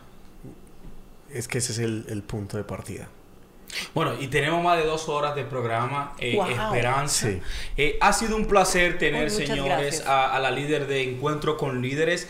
Esto fue todo un maratón. Tocamos el tema de la FARC, Colombia, Latinoamérica, Estados Unidos, un poquito, ¿verdad Sí, que sí? sí. Tocamos un, po- un poquito también de lo, de lo espiritual, de lo místico, de la religión. Pero yo pienso que fue un éxito total. De verdad, eh, eh, es un placer tenerte aquí en Sabiduría Sinárquica y gracias por eh, eh, expresar ese mensaje tan bello de que todos nosotros los seres humanos tenemos la oportunidad. Eh, eh, simplemente no podemos entregarle el poder a, a las personas porque simplemente se presenten, sino reconocer en nosotros esa grandeza y esa... eh, nosotros tenemos los seres humanos algo en particular que se llama eh, resilience, resiliencia. En español se llama resiliencia, que es la capacidad eh, de sobrepasar la adversidad. Cuando algo malo te viene, cuando te viene la casa encima, tú sacas de abajo y dices, no, yo puedo hacerlo, yo puedo vencer Sí. mis temores, yo puedo dominar mis miedos, déjame hacer que esto sea posible por mis hermanos, por mis hijos, por mi madre, por mi todo, por mi amigo, por lo que sea. Sí. Entonces, de verdad, eh, también tú haces un trabajo grandioso en Encuentro con Líderes. Eh, espero que tú sigas así, que vengan muchos años más y que nos sigas bendiciendo con tu presencia. Oh, Definitivamente. gracias. Yo quiero agradecerle también y quiero hacer énfasis en lo que eh, en todo lo que hablamos aquí y que sea un ejemplo para la sociedad colombiana en específico porque somos colombianos y podemos abogar por ellos de que en Colombia se puede haber debate sin violencia. Donde las ideas, en Colombia hace falta que unas personas puedan debatir sobre un tema político y puedan después tomarse una copa de vino después de que termine la discusión. No hay necesidad. de- la paz es el camino. Y hay que recordar que estamos haciendo la paz con enemigos, no con amigos la paz nos conviene a todos. Y el- la paz empieza por ti. No hay que esperar el culpable que aquel. No, no, no, no, no. Desde el momento en que uno se entra en paz con uno Y que no va a llegar de la noche a la mañana, hay que trabajarla. hay que trabajarla. Hay, que, trabajar. trabajarla. Y yo quiero entonces usted agradecerle Sí, sí. y por el trabajo que ha hecho y por venir aquí y compartirnos este mensaje. Y quiero que usted también nos dé como una conclusión sobre el tema político de Colombia, la de, paz. de Colombia, de, de Colombia la paz, que la paz empieza por cada uno de nosotros y que tenemos que trabajar para la paz y que tenemos que empezar a cuestionar a la gente que nos gobierna porque el, el tratado que hace el pueblo o un, o un país con los gobernantes es que esos gobernantes se comprometen a manejar los recursos de un país y a tener y a garantizar la paz de cada uno de sus ciudadanos y que el los gobiernos que hemos tenido por los últimos 60 años no se han comprometido con la paz. El que más cerquita estuvo fue el, eh, eh, el que acaba, el que acaba de- Santos. Santos, Juan que- Manuel Santos. Juan Manuel Santos fue el que más cerquita estuvo, eh, pero, pero eso no es suficiente. Sí. Nosotros no nos podemos conformar con menos un gobernante que nos divida, que nos polar- pol- po- eh, Nos nos polarice. No lo queremos, no queremos, estamos peleándonos, por favor, cierre sus ojos y piense que el que estás peleando no es con el que te está sometiendo, no es con el que te está pisando, es con otra víctima igual que tú. Eh, correcto. Una, eh, eh, Una víctima del poder. un- porque un policía, ¿cuál es la diferencia entre un policía y un guerrillero? Que el uno le paga al Estado y, que le paga mal, que está mal pago, que, que no tiene servicios, que si, eh, que si, que si los dos terminan, eh, si el guerrillero termina eh, afectado, mutilado o lo como sea por estar eh, haciendo esto y el policía termina mutilado y, o, con, o de otra o, o con alguna deficiencia física o con algún problema des- des- discapacitado va a recibir el mismo trato. Hay gente, hay, hay, hay policías o gente que sirvió en el ejército que no tiene para comprar una prótesis y que han ido a protestar a la plaza de Simón Bolívar para decirle al gobierno que por favor los ayude, que no pueden ir al médico, que no tienen Sí. nada. Entonces, ¿quién es? Un policía peleándose con un guerrillero que lo acabaron de despojar de su tierra. ¿Quién es ese paraco que tú hablas, ese paramilitar que está ahí? Un tipo mercenario que no pudo tener educación y que la única manera de sobrevivir es aprender a disparar, coger un arma y ofrecerse al que mejor le pague. Entonces, ¿quiénes estamos peleando esta guerra? Nosotros, el pueblo y los de arriba se están robando la riqueza, nos están sometiendo y nosotros tenemos que cambiar porque hay gente capacitada dentro de nosotros para, para, para cambiar esta clase corrupta que nos ha estado gobernando por los últimos 60 años y sistemáticamente nos ha reprimido con la guerra nos ha dividido y los tiene en la situación que estamos en estos momentos. Que Sí, no hay, que, que deja de tonterías de pensar que comunista, que la izquierda, que lo demás. Piense, piense que es su hermano con el que usted se está peleando, que es su vecino, que es su sangre, que es su compatriota con el que se está peleando y que los otros Por ahí. Es un Muchas tema que, que, que, Sí. que es de mucha pasión, yo lo entiendo y de verdad mejor de ahí no se puede exponer. Y se le agradece por la, por la Claro que sí. Muchas gracias Esperanza. Eh, de verdad que Gracias sí. a ustedes. Eh, gracias por, por el mensaje. Y I think Col- Colombia is better than that. Yo pienso que Colombia tiene que, que, que, que tomar eh, los designios de su futuro, ¿me entiendes? Y empoderarse de ella. ¿no? Y si, si a las personas que estaban, están ahí les gusta ese tipo de contenido, ah, el proyecto de, de María Esperanza es Encuentro con Líderes, lo pueden buscar en Facebook. Nosotros aquí ofrecemos sabiduría sinárquica y siempre estamos aquí con- Muchas gracias, pero en Encuentro con Líderes tengo un montón de limitaciones que no puedo hablar tan abiertamente. Entiendo, no entiendo, entiendo, Muchas gracias por abrir estos micrófonos. pero es con, es con todo el gusto, es con todo el gusto y para eso están las redes sociales y para eso está este espacio, para las personas que les gusta ese tipo de tema y hablarlo a, a capa quitada. Aquí están bien, siempre bienvenidos y siempre bienvenida aquí, María Esperanza. Muchísimas gracias, Gracias. y muchísimas gracias a todos los que estuvieron esta noche con nosotros. Hasta Que la victoria siempre.